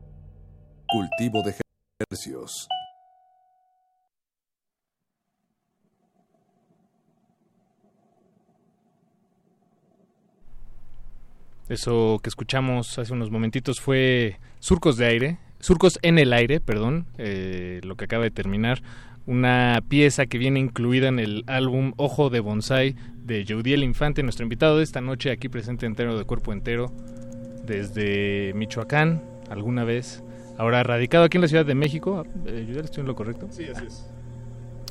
Sí, así es, radico acá en la Ciudad de México, hace un ratote ya. ¿Hace cuánto? Eh, bueno, he estado intermitentemente desde niño, pero ya sin volverme a ir a ningún lado. Debo tener como ocho años, Ah, más o no, menos. pues ya, sí. sí. Toda una vida, bueno, un pedazo importante de una vida. Este disco Ojos de Bonsai, eh, platícanos, digo, ahorita nos diste una muy buena pista en base a los títulos, ¿no? Como en una conceptualización eh, de, de estas sonoridades. Pero, ¿qué más nos puedes platicar así acerca de, de- estas piezas? Bueno, pues so- son piezas en las que me puse a pensar eh, mucho en el sentido de qué iba a pasar cuando alguien se enfrente a una música que no tiene letra. Eh, ¿De qué habla una canción? ¿Habla primero una canción que no tiene letra? Y si sí, ¿de qué habla? ¿no? este, ¿Cuáles son los elementos que se le pueden dar al escucha para sugerirle una historia? Yo creo, yo personalmente me asumo contador de historias en mi trabajo musical y cómo puedo sugerir eso a través de canciones que no tienen letra. Bueno, los títulos son una salida, ¿no? Eh, otra cosa que, que ocurre en Ojo de Bonsai que me tiene muy contento es que pude expl- explorar una serie eh, bastante diversa de, de- de recursos para generar las piezas. Esta que sonó anteriormente, ahorita suena debajo Ojo de Bonsai, que es la que le da este título al, al disco, ¿no? Eh, la que escuchamos antes, eh, Surcos en el Aire, la hice en colaboración con un amigo que se llama, bueno, su nombre artístico es Beat Soul, a ver si algún día me dice su nombre real. Este, ¿Fue eh, relación de internet? no, lo conozco, lo conocí en el Festival de Visiones Sonoras allá en, en- en Morelia, este, y es un muy querido amigo. Y bueno, él es, él por ejemplo hace bases de hip hop, ¿no? Utiliza viniles y hace analógicas sus bases. Entonces le dije, hazme una base como si yo fuera a hacer un rap, pero no voy a hacer un rap, ¿no? Esa es una. Otra colaboración que, que- que atesoro mucho en Ojo de Bonsai, por ejemplo, es la que hice con los niños de un taller este, que impartí en, en La Merced en agosto del año pasado este que se llamó este eh, bueno un taller de alebrijes no tenía que ver con, con que los niños de la zona de la Merced conocieran que los alebrijes se inventaron en la Merced. Este y entonces bueno se, se involucraran con este asunto. En algún momento los invité a que hiciéramos un paisaje sonoro y ese paisaje sonoro está en el disco se llama Sueño Encantador. Este bueno otras personas más no o sea muchas personas este algunos sí fueron a través de internet como dices algunos no fueron dentro de México pero este pero siempre eh, con la idea de que cada canción sonara una historia totalmente diferente en un rompecabezas que en conjunto cuenta no una historia sino las historias que puedas escuchar en él no Que, que además, eh, bueno, me, me imagino por, por lo que nos cuentas, eh, el, el proceso de, de cada tema, de cada canción, de cada composición, eh, de alguna manera es lo, lo el inicio de- del camino un poco de, de- de composición, pues. Es más como el, el proceso, lo, lo que te lleva al resultado, que, que una idealización. Sí, bueno, yo creo que yo creo que la obra en muchas ocasiones, este, la obra o quizá en todas, no lo sé, eh, eh, la obra termina cuando le da sentido el que la consume. Claro. Eh, no, no es el artista el que decide dónde acaba o qué es o qué no es. Entonces, eh, juego mucho con eso en Ojo de Bonsai. Me gusta pensar en que ahora que ya está público en todas las plataformas digitales, lo pueden escuchar en Spotify y todas las otras que conozcan. Este, ¿Son 20 temas? son 20 temas, creo que sí. o, o- o 20, o 20 o 22, no estoy muy seguro. Eh, 21. Bueno, ah, 21. Si, si el internet no miente. Ok. Pero en internet miente un chingo. Sí, sí. Entonces no lo sé, ¿no? Pero, pero, pero en promedio sí sería 21, ¿no? Entre 20 y Exacto, 22. digamos. Este, y bueno, eh, pero sí, o sea, justo eh, me gusta la idea de que este disco se puede escuchar en un orden que yo sugiero, pero también se puede escuchar en aleatorio eh, y el discurso que se construye escuchándolo en aleatorio es muy diferente cada vez.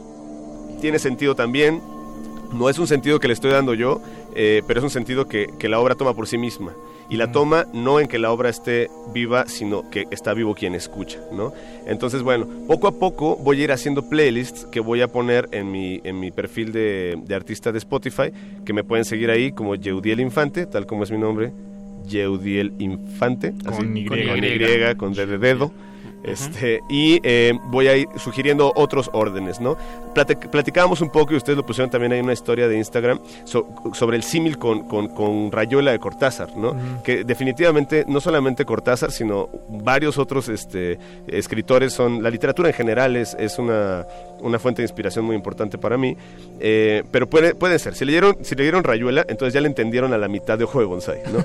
Se trata de que se puede hacer la historia completa, el viaje entero, sin tener que recorrer los 21 tracks en promedio, este, o también se puede hacer recorriéndolos todos, o de hecho la que no te gusta la puedes sacar. Eh, esa, no hay ninguna pieza que sea indispensable, este, la historia puede completarse. ¿no? Y además la, la gama de, pues de, de estilos y de exploraciones musicales, de, De momentos. sonoras, o, ajá, exacto, de momentos en tu vida que de alguna manera eh, concretaste en, en- en música, en sonido. Eh, pues bueno, toda, toda, la, toda la gama que hay en el disco Ojo de Bonsai es, es muy variada, es decir, eh, tenemos piezas como esta que están escuchando de fondo, Ojo de Bonsai, luego hay unas un poco más, eh, pues más percusivas tal vez, con más contrastes, con otros instrumentos, como dices, la de los, la de los niños. Entonces Eh, son, los son- niños solo suenan los niños. Exacto, ¿no? Todos los sonidos que escuchen ahí eh, los hicieron los niños. Y hay, y hay sonidos alucinantes, de verdad alucinantes que hicieron los niños que no parecen ser producidos, pero en realidad nadie metió mano ahí sonoramente más que los niños. ¿no? Sí, pues es un, digo, sin duda es un disco que, que para que sepa, para que sepa bien, eh, uno tiene que, que clavarse, pero como dices Judiel, de la manera en la que pues el espectador elija. Sí. Pero, pero sí hay una crema y una nata que, que, vaya, se nos escapan en este programa, pero, pero sí los invitamos a que si les está interesando pues esta, esta historia, esta, esta música, eh, vean y se asomen. Ojo de bonsai. Hay un par de piezas también que este, se están pensadas para escucharse juntas. Eh, ustedes saben que eh, el proceso de producción de un track muchas veces es como armar una especie de rompecabezas de capas, ¿no? Quizás hasta la batería, luego el bajo, no sé. Bueno, estas son un par de piezas que no voy a decir cuáles son, pero son de las piezas más largas del disco, que están pensadas para que se pongan dos celulares. En uno se pone una y en el otro se pone la otra y se ponen uno encima del otro. ¿no? O sea, pones un celular sobre el otro. ¿no? Bien. ¿Cómo el, el título general del disco, cómo para ti engloba estos temas o estas experiencias de escucha? Ojo de bonsai. Bueno, eso- es una, qué, qué- qué maravilla que me preguntes eso. Na- nadie pregunta eso nunca. Y nosotros nos pasamos años preguntándonos cómo ponerle un, disco, ¿no? Exacto. Este, así que gracias. Eh, bueno, ojo, me gusta porque tiene... Primero no quería que se llamara dos cosas, como ruido espejo, que es ruido y luego es espejo. Quería que fueran tres cosas o más, ¿no? Entonces, eh, ojo, me gusta que puede tener muchos significados. Es una palabra con, con una amplia, amplia gama de, de- de acepciones. Y pensaba particularmente en el ojo, en un ojo de agua, ¿no? Este, que bueno, el ojo es una parte que nos permite ver, ¿no? A los animales, pero también este, puede ser un ojo de agua. Y entonces pensaba en un bonsai como un árbol miniatura, ¿no? Que aparte tiene esta relación con la tradición oriental, de, de una serie disciplinaria y este, muy filosófica. Y pensaba en que este disco es una especie de miniatura, una locura en miniatura, ¿no? Que es Wow. que- entonces Sí, es sí, como, sí. todo es como una especie de a escala, son 21 tracks según internet, pero es un bonsai, ¿no? Porque en realidad no está desarrollado en su, en su totalidad como podría ser este, si nos lo imaginamos.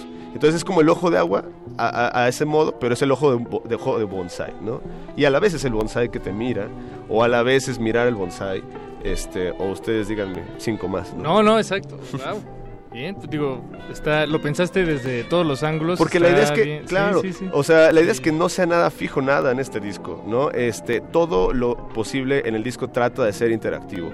Trato de evitar el, el rol pasivo del escucha como alguien que se somete a las, a, las, a las excentricidades de un artista. Al contrario, aquí es, vengan por el disco, pónganlo en el orden que quieran, interpretenlo, exacto, apropiénselo. Es más, hagan una playlist donde está una rola de hoja de bonsai y luego está la tusa, ¿no? O sea, lo que, en, realidad tú, tú puedes, tú puedes elegirlo. Hay, una, hay un track que tiene una instrucción, ¿no? Este, hay un track que puse que está hecho para que pidas un deseo. ¿no? Es un paisaje, es un, sound- es un paisaje sonoro de, de Michoacán que está solamente hecho para que pidas un deseo cada que te salga. Entonces la puedes agregar, agregar a tus favoritas, lo pones en random y cuando te salga esa, pides un deseo cada vez que te salga, ¿no? Bien. Esta es, eh, vale la pena el clavadazo a este trabajo de, de Yudiel, Infante, nuestro invitado esta noche. Ojo de Bonsai, como ya lo decíamos, es el nombre del disco. Y Yudiel, pues te vas la próxima semana a presentarlo por primera vez en vivo a Francia. Eh, enhorabuena. Gracias. Ahí nos cuentas cómo te va. Sí, vamos a dar un- un rol por París la próxima semana. Este, voy a estar acompañando también la presentación de, de Rojo Córdoba, eh, un querido amigo con quien hicimos un disco también ah, el año pasado que se llamó Gallos, una hip hopera, este, que es una ópera en hip hop, en donde yo compuse la, música. hip ópera, ya Este, y, y- y vamos a andar por, por el viejo mundo a ver cómo nos va. Soy una persona que nunca se subió a un avión, entonces estoy un poco nervioso. Ah, wow. Órale. Qué chido. Eh, te, te daré recomendaciones, pero te las voy a dar fuera del aire, Fuera del estimado aire. Eh, pues vamos a escuchar un, un tema más de este álbum, Ojo de Bonsai. Eh, nos pusimos de acuerdo y escogimos Caminata sobre la Luna para, para despedir esta charla. Y bueno, pues los invitamos a que se asomen al trabajo de Yeudiel, Yeudiel Infante en todas las redes. Si, si no nos entiende el nombre por la También- radiofonicidad, También en nuestras historias de arroba R modulada en Twitter e Instagram, ahí lo pueden checar. En todas las redes yo estoy igual. En todos es Yeudiel Infante junto. Twitter. Instagram, Facebook, YouTube. Pues Yudiel, esta es tu casa, cuando Muchas saques gracias. más material o, o quieras presentar algo, aquí, aquí andamos. Muchas, muchas gracias por la invitación. Gracias a ti por venir y gracias a ustedes por escuchar. Los dejamos con esto que se llama Caminata sobre la Luna y quédense en sintonía. Cultivo de ejercicios hasta las 10 de la noche. A continuación, Oxomaxoma.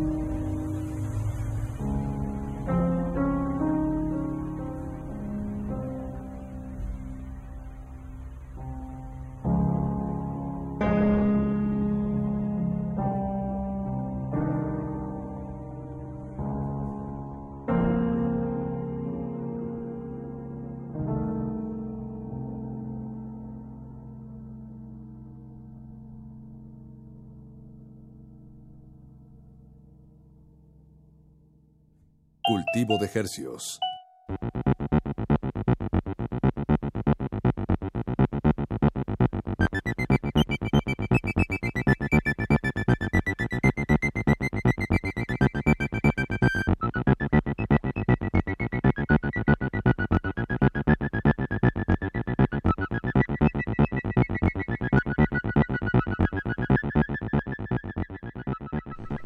Eso que escuchamos fue Caminata sobre la Luna de nuestro invitado Yeudiel Infante.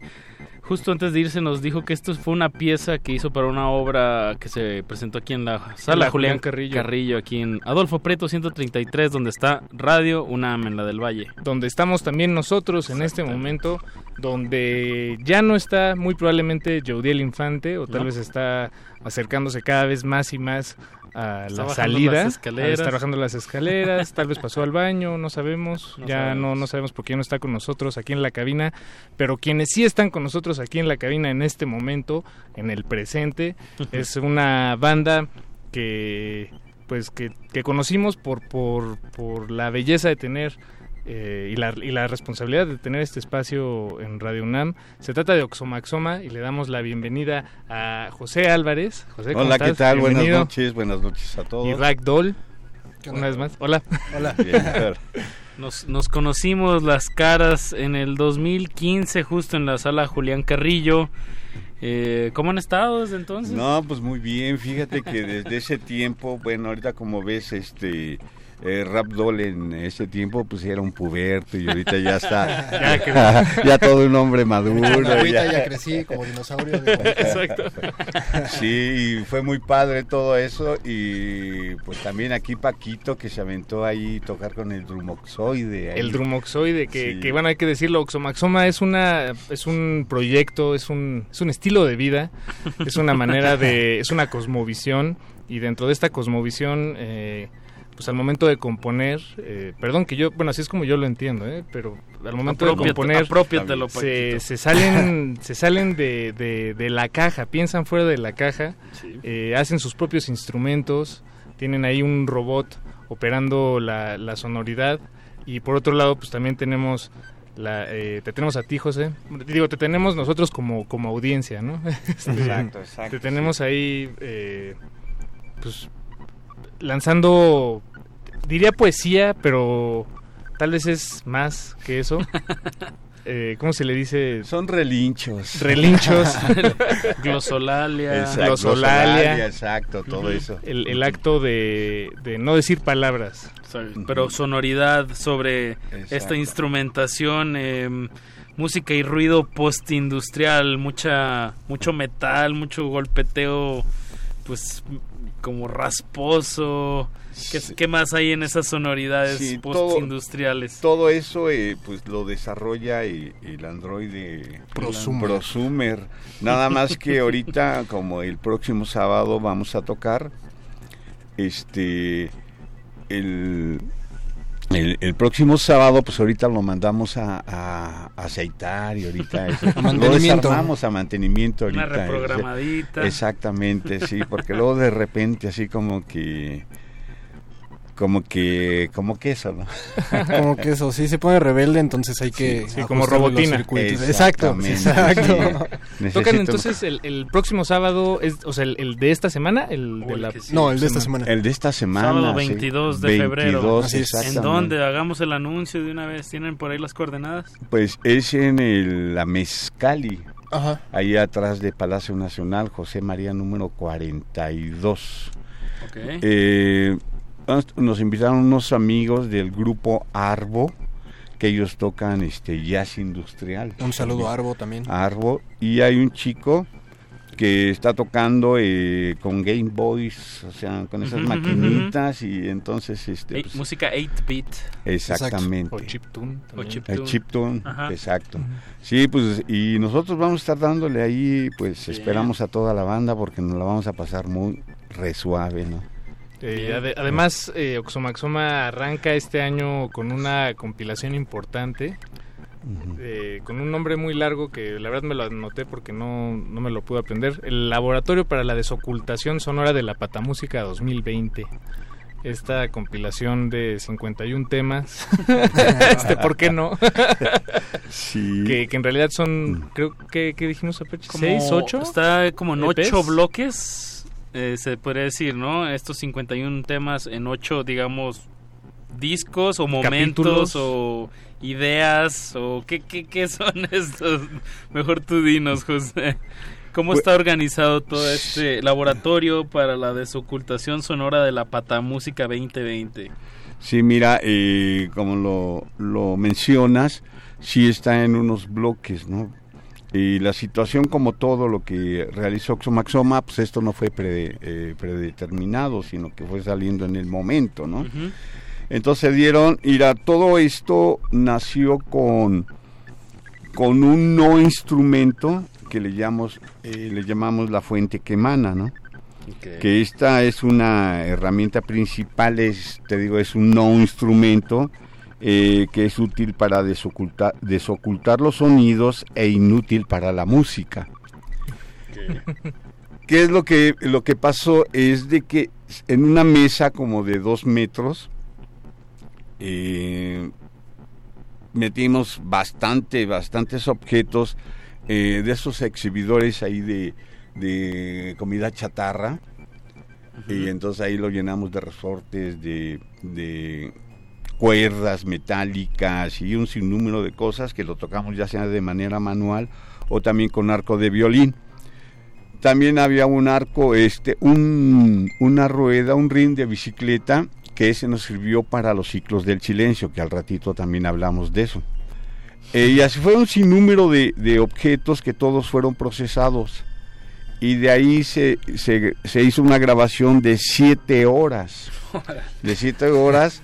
Y de esas siete horas nada más ocupamos dos para el laboratorio de desocultación sonora. Mucha tijera. Sí, ¿Y fueron no, o sea, dos horas? ¿Siete horas de corrido? Dos horas, sí, o sea, de corrido. Bueno, no de corrido, fue en sus tiempos, momentos. Ah, ok, en pero días. del material grabado fue lo que tuvieron, eh, ya el, digamos, el masacote, eh, y ya de ahí Sí. lo dejaron en dos horas. Sí, no, porque todavía nos falta explorar más, este, cinco horas, ¿no? Y ya ahorita, por eso también eh, el prosumer, pues también llegó el momento que se le quemaron unos fusibles, porque también fue mucho trabajo para él, ¿no?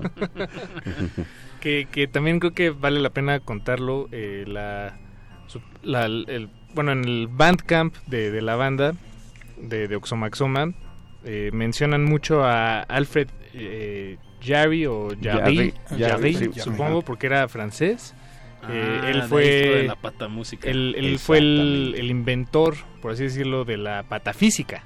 Ya, Ujú, así es. de la pata. que, que corríjanme si me equivoco, pero y digo, y tal vez me estoy quedando corto, pero es una manera de acercar a la imaginación y a la ciencia en justamente en un movimiento que pues se contradice a sí mismo, ¿no? Eh, eh, en principio, ¿no? Parecería. ¿Cómo puede haber imaginación en la, cien- En la en- ciencia. en la ciencia tratándose de, de hechos?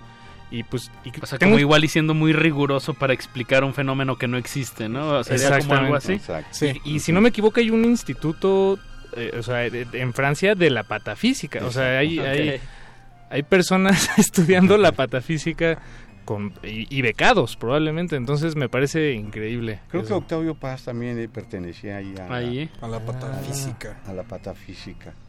Es que también la literatura y como, como también desde lo desde la metáfora y la imaginación, pues de alguna manera a la hora de plasmarlo en letras ya está de alguna forma existiendo, ¿no? Entonces desde ahí Es No, que- sí, sí, sí. eh, eh, sí, estás en lo correcto.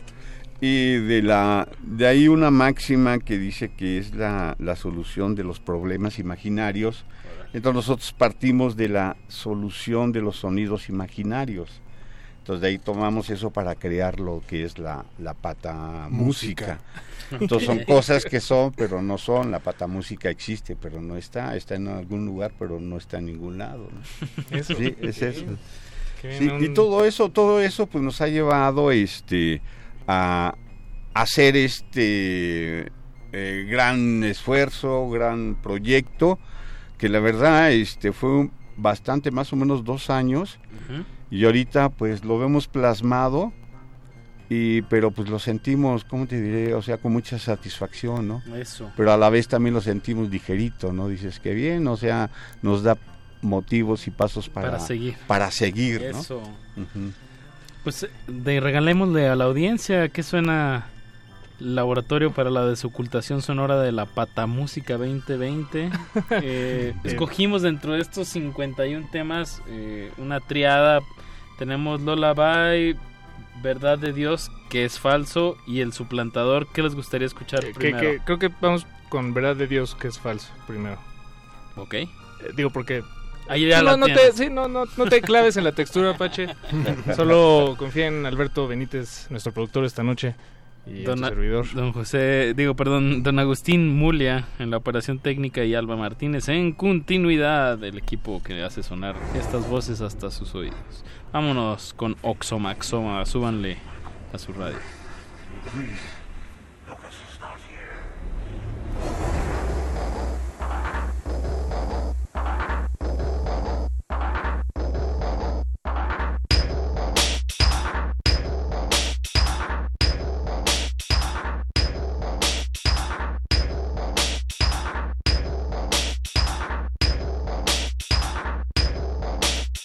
It doesn't work him. bites to cook. Kill a face, I do reform. A genius blocking, dies soon. Tiger is blocking, I rush them.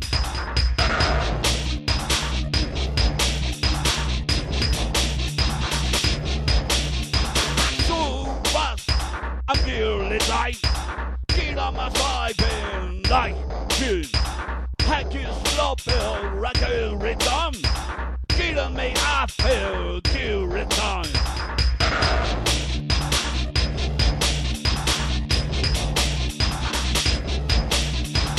To the hey reverse, God is stupid, make you love. People seeking, make you love. Hug your love, every guy of us.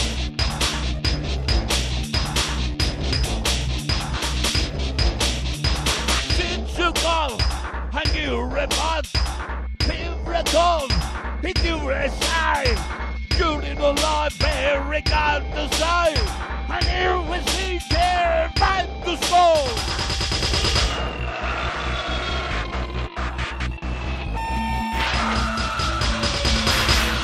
you. The shooting party. Five for you. A beer of mine. For you. Soon as number.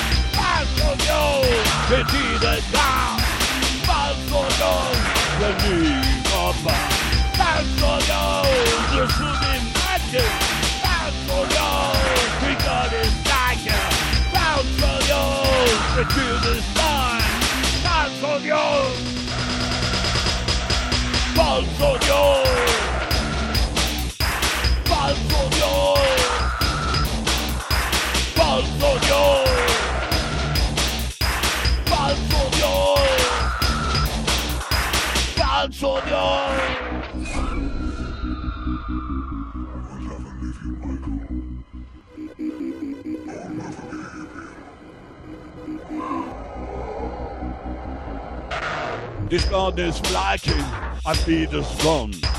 We should go by laughing guts. Nu is guy of blond. Hakure bakken, tore lovat. Sur by beire lot. Silve bakke, hakure bak. En dice kjøtrom, hakure No Gurre lasse, the kjøvak.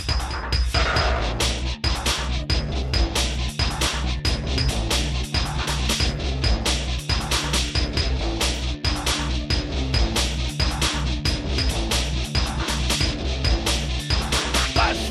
insieme ti passo con Saidu Roper Bachelot Purify land of Hivicon Cyber Sarko Refire Love fight Kill Bachelot In the corners Inside of us Purify Core Left I will Sarko We call the bear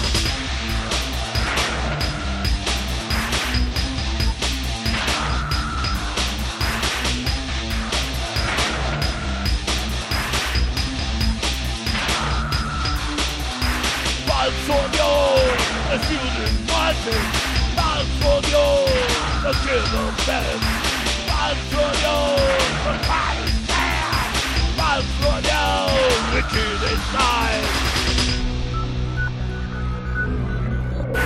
Falso Dios, the stagger sense.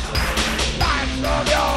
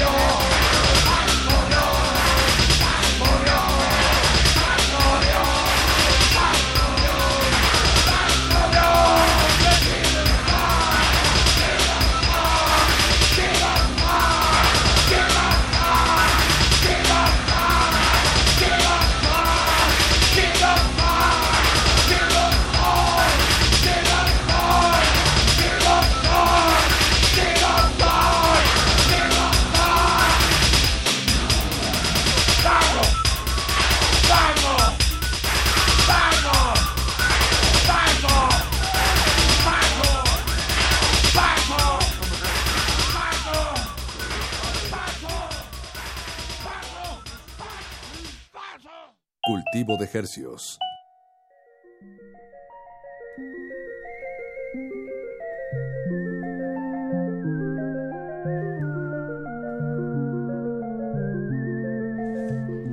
Lo que acabamos de escuchar se llama Verdad de Dios, que es falso. Entre paréntesis. falso, Dios. De Oxomaxoma, proyecto de música y ruido postindustrial que no recuerdo si, bueno, pueden checar videos de, de cuando vinieron aquí a la sala Julián Carrillo, ahí en el, nuestro canal de YouTube, Resistencia Modulada, Oxomaxoma.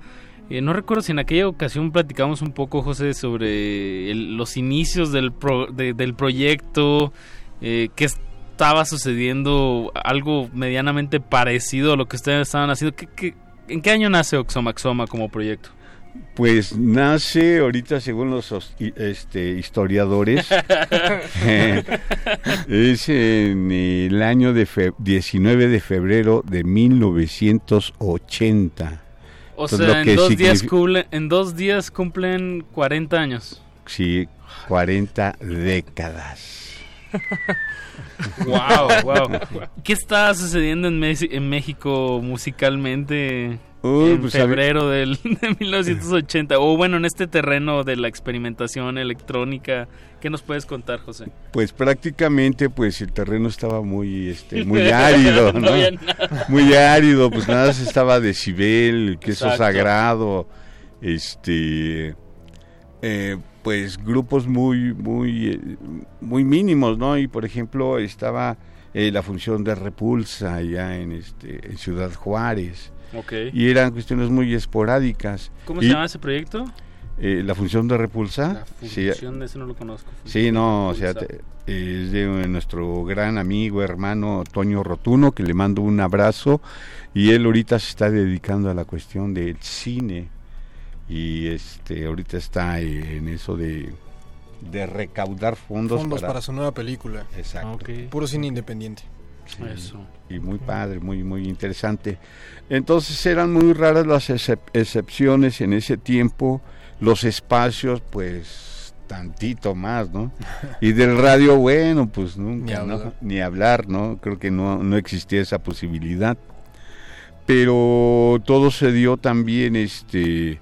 eh, por parte de un amigo Carlos Alvarado, que en paz descanse. Sí, recién, Recién, este sí, año, ¿no? sí, fue en el 13 de, ¿De enero? de enero. Tiene un mes de Sí. fallecido. Le dedicamos una emisión Ah, acá, especial. una que sí. Qué chido. Y, y él este, se dedicó a recopilar material de grupos eh, De- de México, los sí, 70s. exacto, y lo envió a, una- a un amigo Archie Patterson y él se encargó de distribuirlo en a diferentes partes de, del mundo y a nosotros nos llegaron diferentes este invitaciones, ¿no? Eh, nos llegó una invitación de Trax Records donde se, te- se tenía que realizar el himno nacional de del país, ¿no? De cada uno. Y entonces nosotros participamos con el himno nacional, pero tocado al revés, ¿no? Para no causar problemas. Pero lo curioso de todo esto fue de que me eh, incluimos muchos audios de películas mexicanas, Mm. de globeros, de todo lo que sucedía en la calle, y era el tiempo de López Portillo y la devaluación. Y entonces todo se hizo ese collage sonoro, que ya cuando lo escuchamos al final, pues te daba una historia, diferentes historias muy padres. Por ejemplo, había- hay una donde de López Portillo está dando el grito y se oye eh, la voz de Walt Rubisky y Pedro Infante. Y Walt Rubisky dice, ah, Pepito, el de los cuentos, ¿no? Ja, ja, ja. Y entonces ya eh, Pedro Infante le contesta con el perdón de la señora, no le rompa usted la cara, ¿no? Pero ahí se va todo, todo un, este, una vorágine de sonidos que dices, qué padre. Entonces, eso se, Esos audios, ¿dónde los podemos escuchar? Posiblemente eh, otra de las sorpresas va a ser de que vaya a salir una caja, otra caja de Oxomaxoma, Es otra recopilación. pero eso es de los inicios, de los inicios.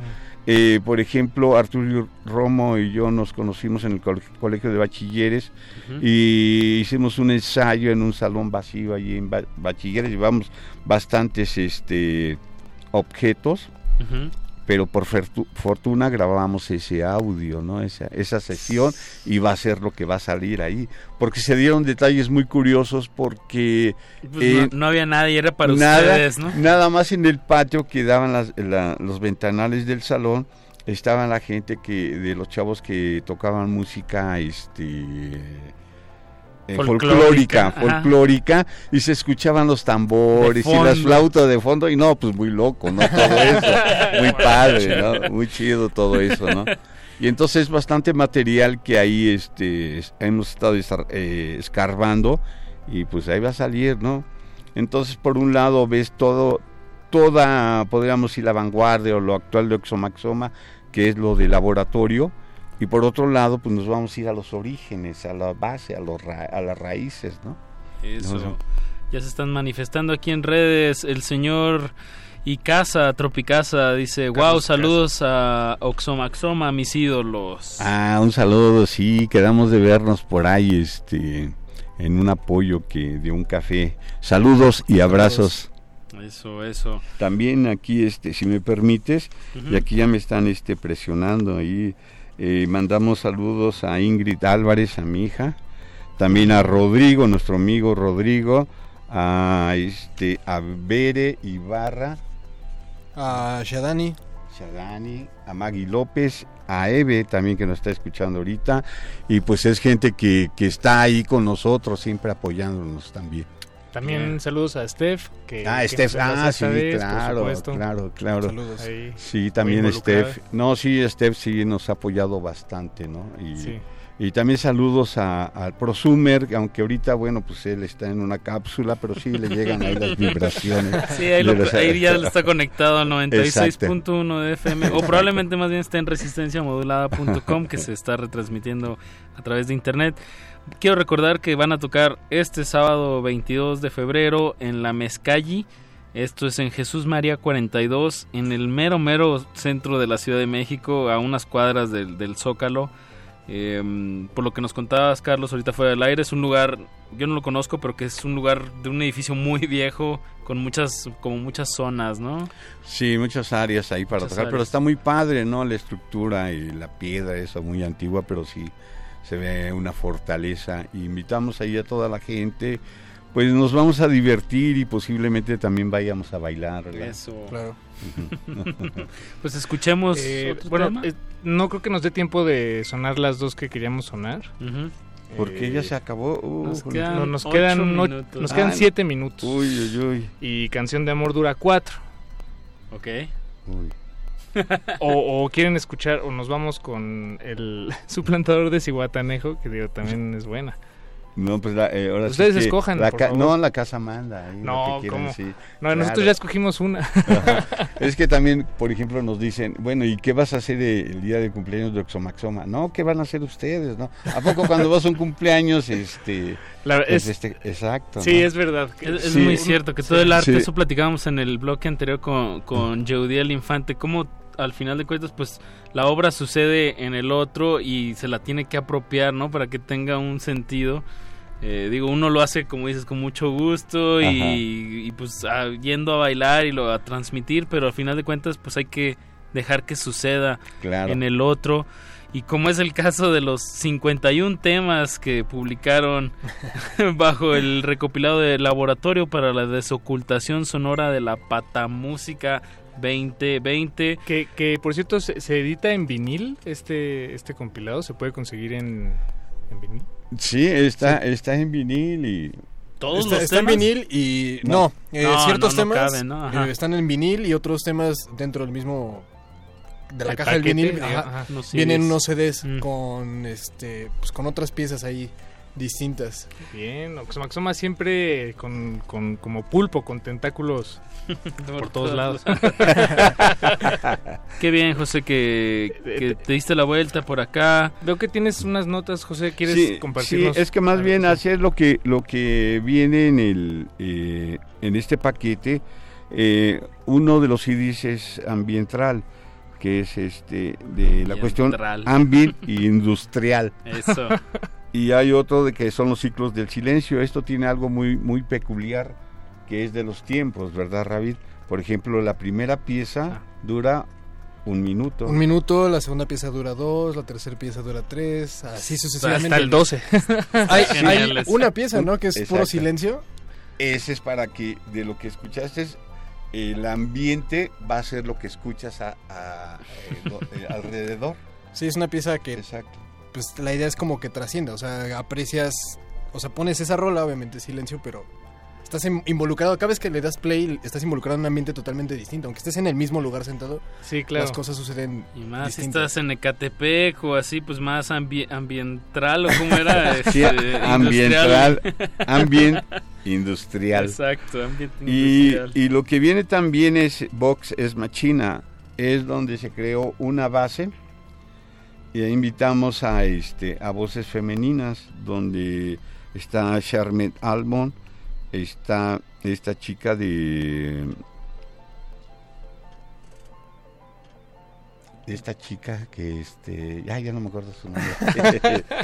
Y entonces la, la clave de todo esto Ya estoy viendo. Fabiola. Simac. Fabiola Simac. Sarmen Almond y Ilse Villarreal. Exactamente. Ajá, ahí está. Entonces la idea es de que ellas escucharan la base y lo que les vaya provocando en ese momento es lo que iban a, a externar, pero de manera vocal. Entonces podías gritar, cantar, como sea.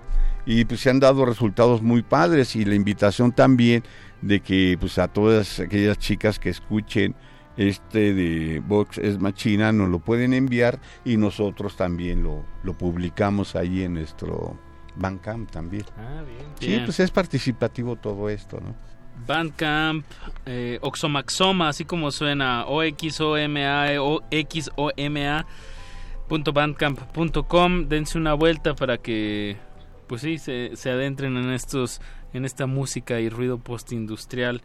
Eh, pues nos queda tiempo para un, un tema. Vamos a, a despedir esta emisión de Cultivo de Ejercicios con esto que aparece en el lado, bueno, digamos en la primera parte del, del, del disco que se llama, este tema se llama El Suplantador de Ciguatanejo, que aparece en esta parte que se llama White, ¿no? En esta Sí. primera parte eh, de- del compilado, eh, blanco, ya lo estamos escuchando me parece de fondo. Y pues no nos queda más que darles las gracias. Eh, Gracias, de verdad José. es un, un honor que, que nos acompañen una vez más aquí en este No, pues gracias a ustedes, ¿no? De también por invitarnos y me dio gusto volverlos a ver nuevamente aquí. Y a ver, esperemos a cuando nuevamente echemos a andar al Al drumo- al Ah, drumoxoide, al drumoxoide. pues ya sabes, puedes tocar. Con gusto, no- Sí. nos reencontramos. Y gracias a toda la gente que escribió, a todas este, nuestros amigos, amigas y Toda la muchas banda que está gracias. escuchando, un saludo. Eso, larga vida a este proyecto que de verdad ha, ha resistido el, el tiempo y las épocas y, y sigue, pues como decías hace ratito, con esta motivación, eh, viendo respuestas y para seguir haciendo, ¿no? José? Claro, y, y ahorita ya nada más es eh, el lema de este cumpleaños que es Oxomaxoma por todos los tiempos. Perfecto, con, Con eso nos los dejamos. Quédense en sintonía, playlist hasta las 11 de la noche, puro punk. Y con eso nos despedimos. Muchas gracias. Gracias, Agustín gracias, Mulia, gracias Alberto a la gente. Muchas gracias a ustedes por escuchar. The just got me best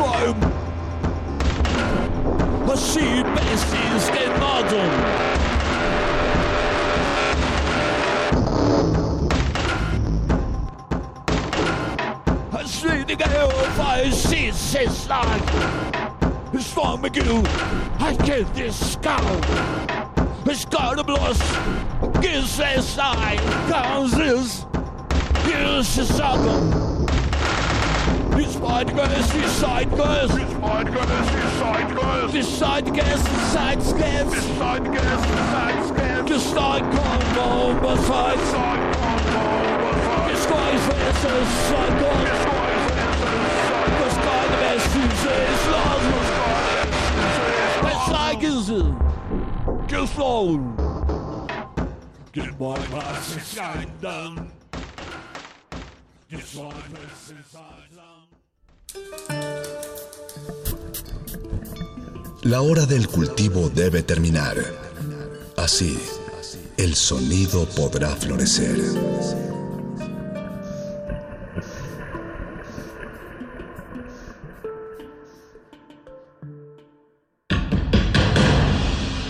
Como dijo el sabio Playlist Zoo, el viaje de las mil canciones empieza siempre con la primera reproducción.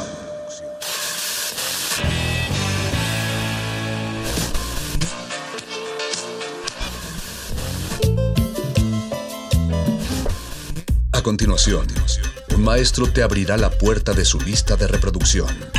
El resto va por tu cuenta. Play listo.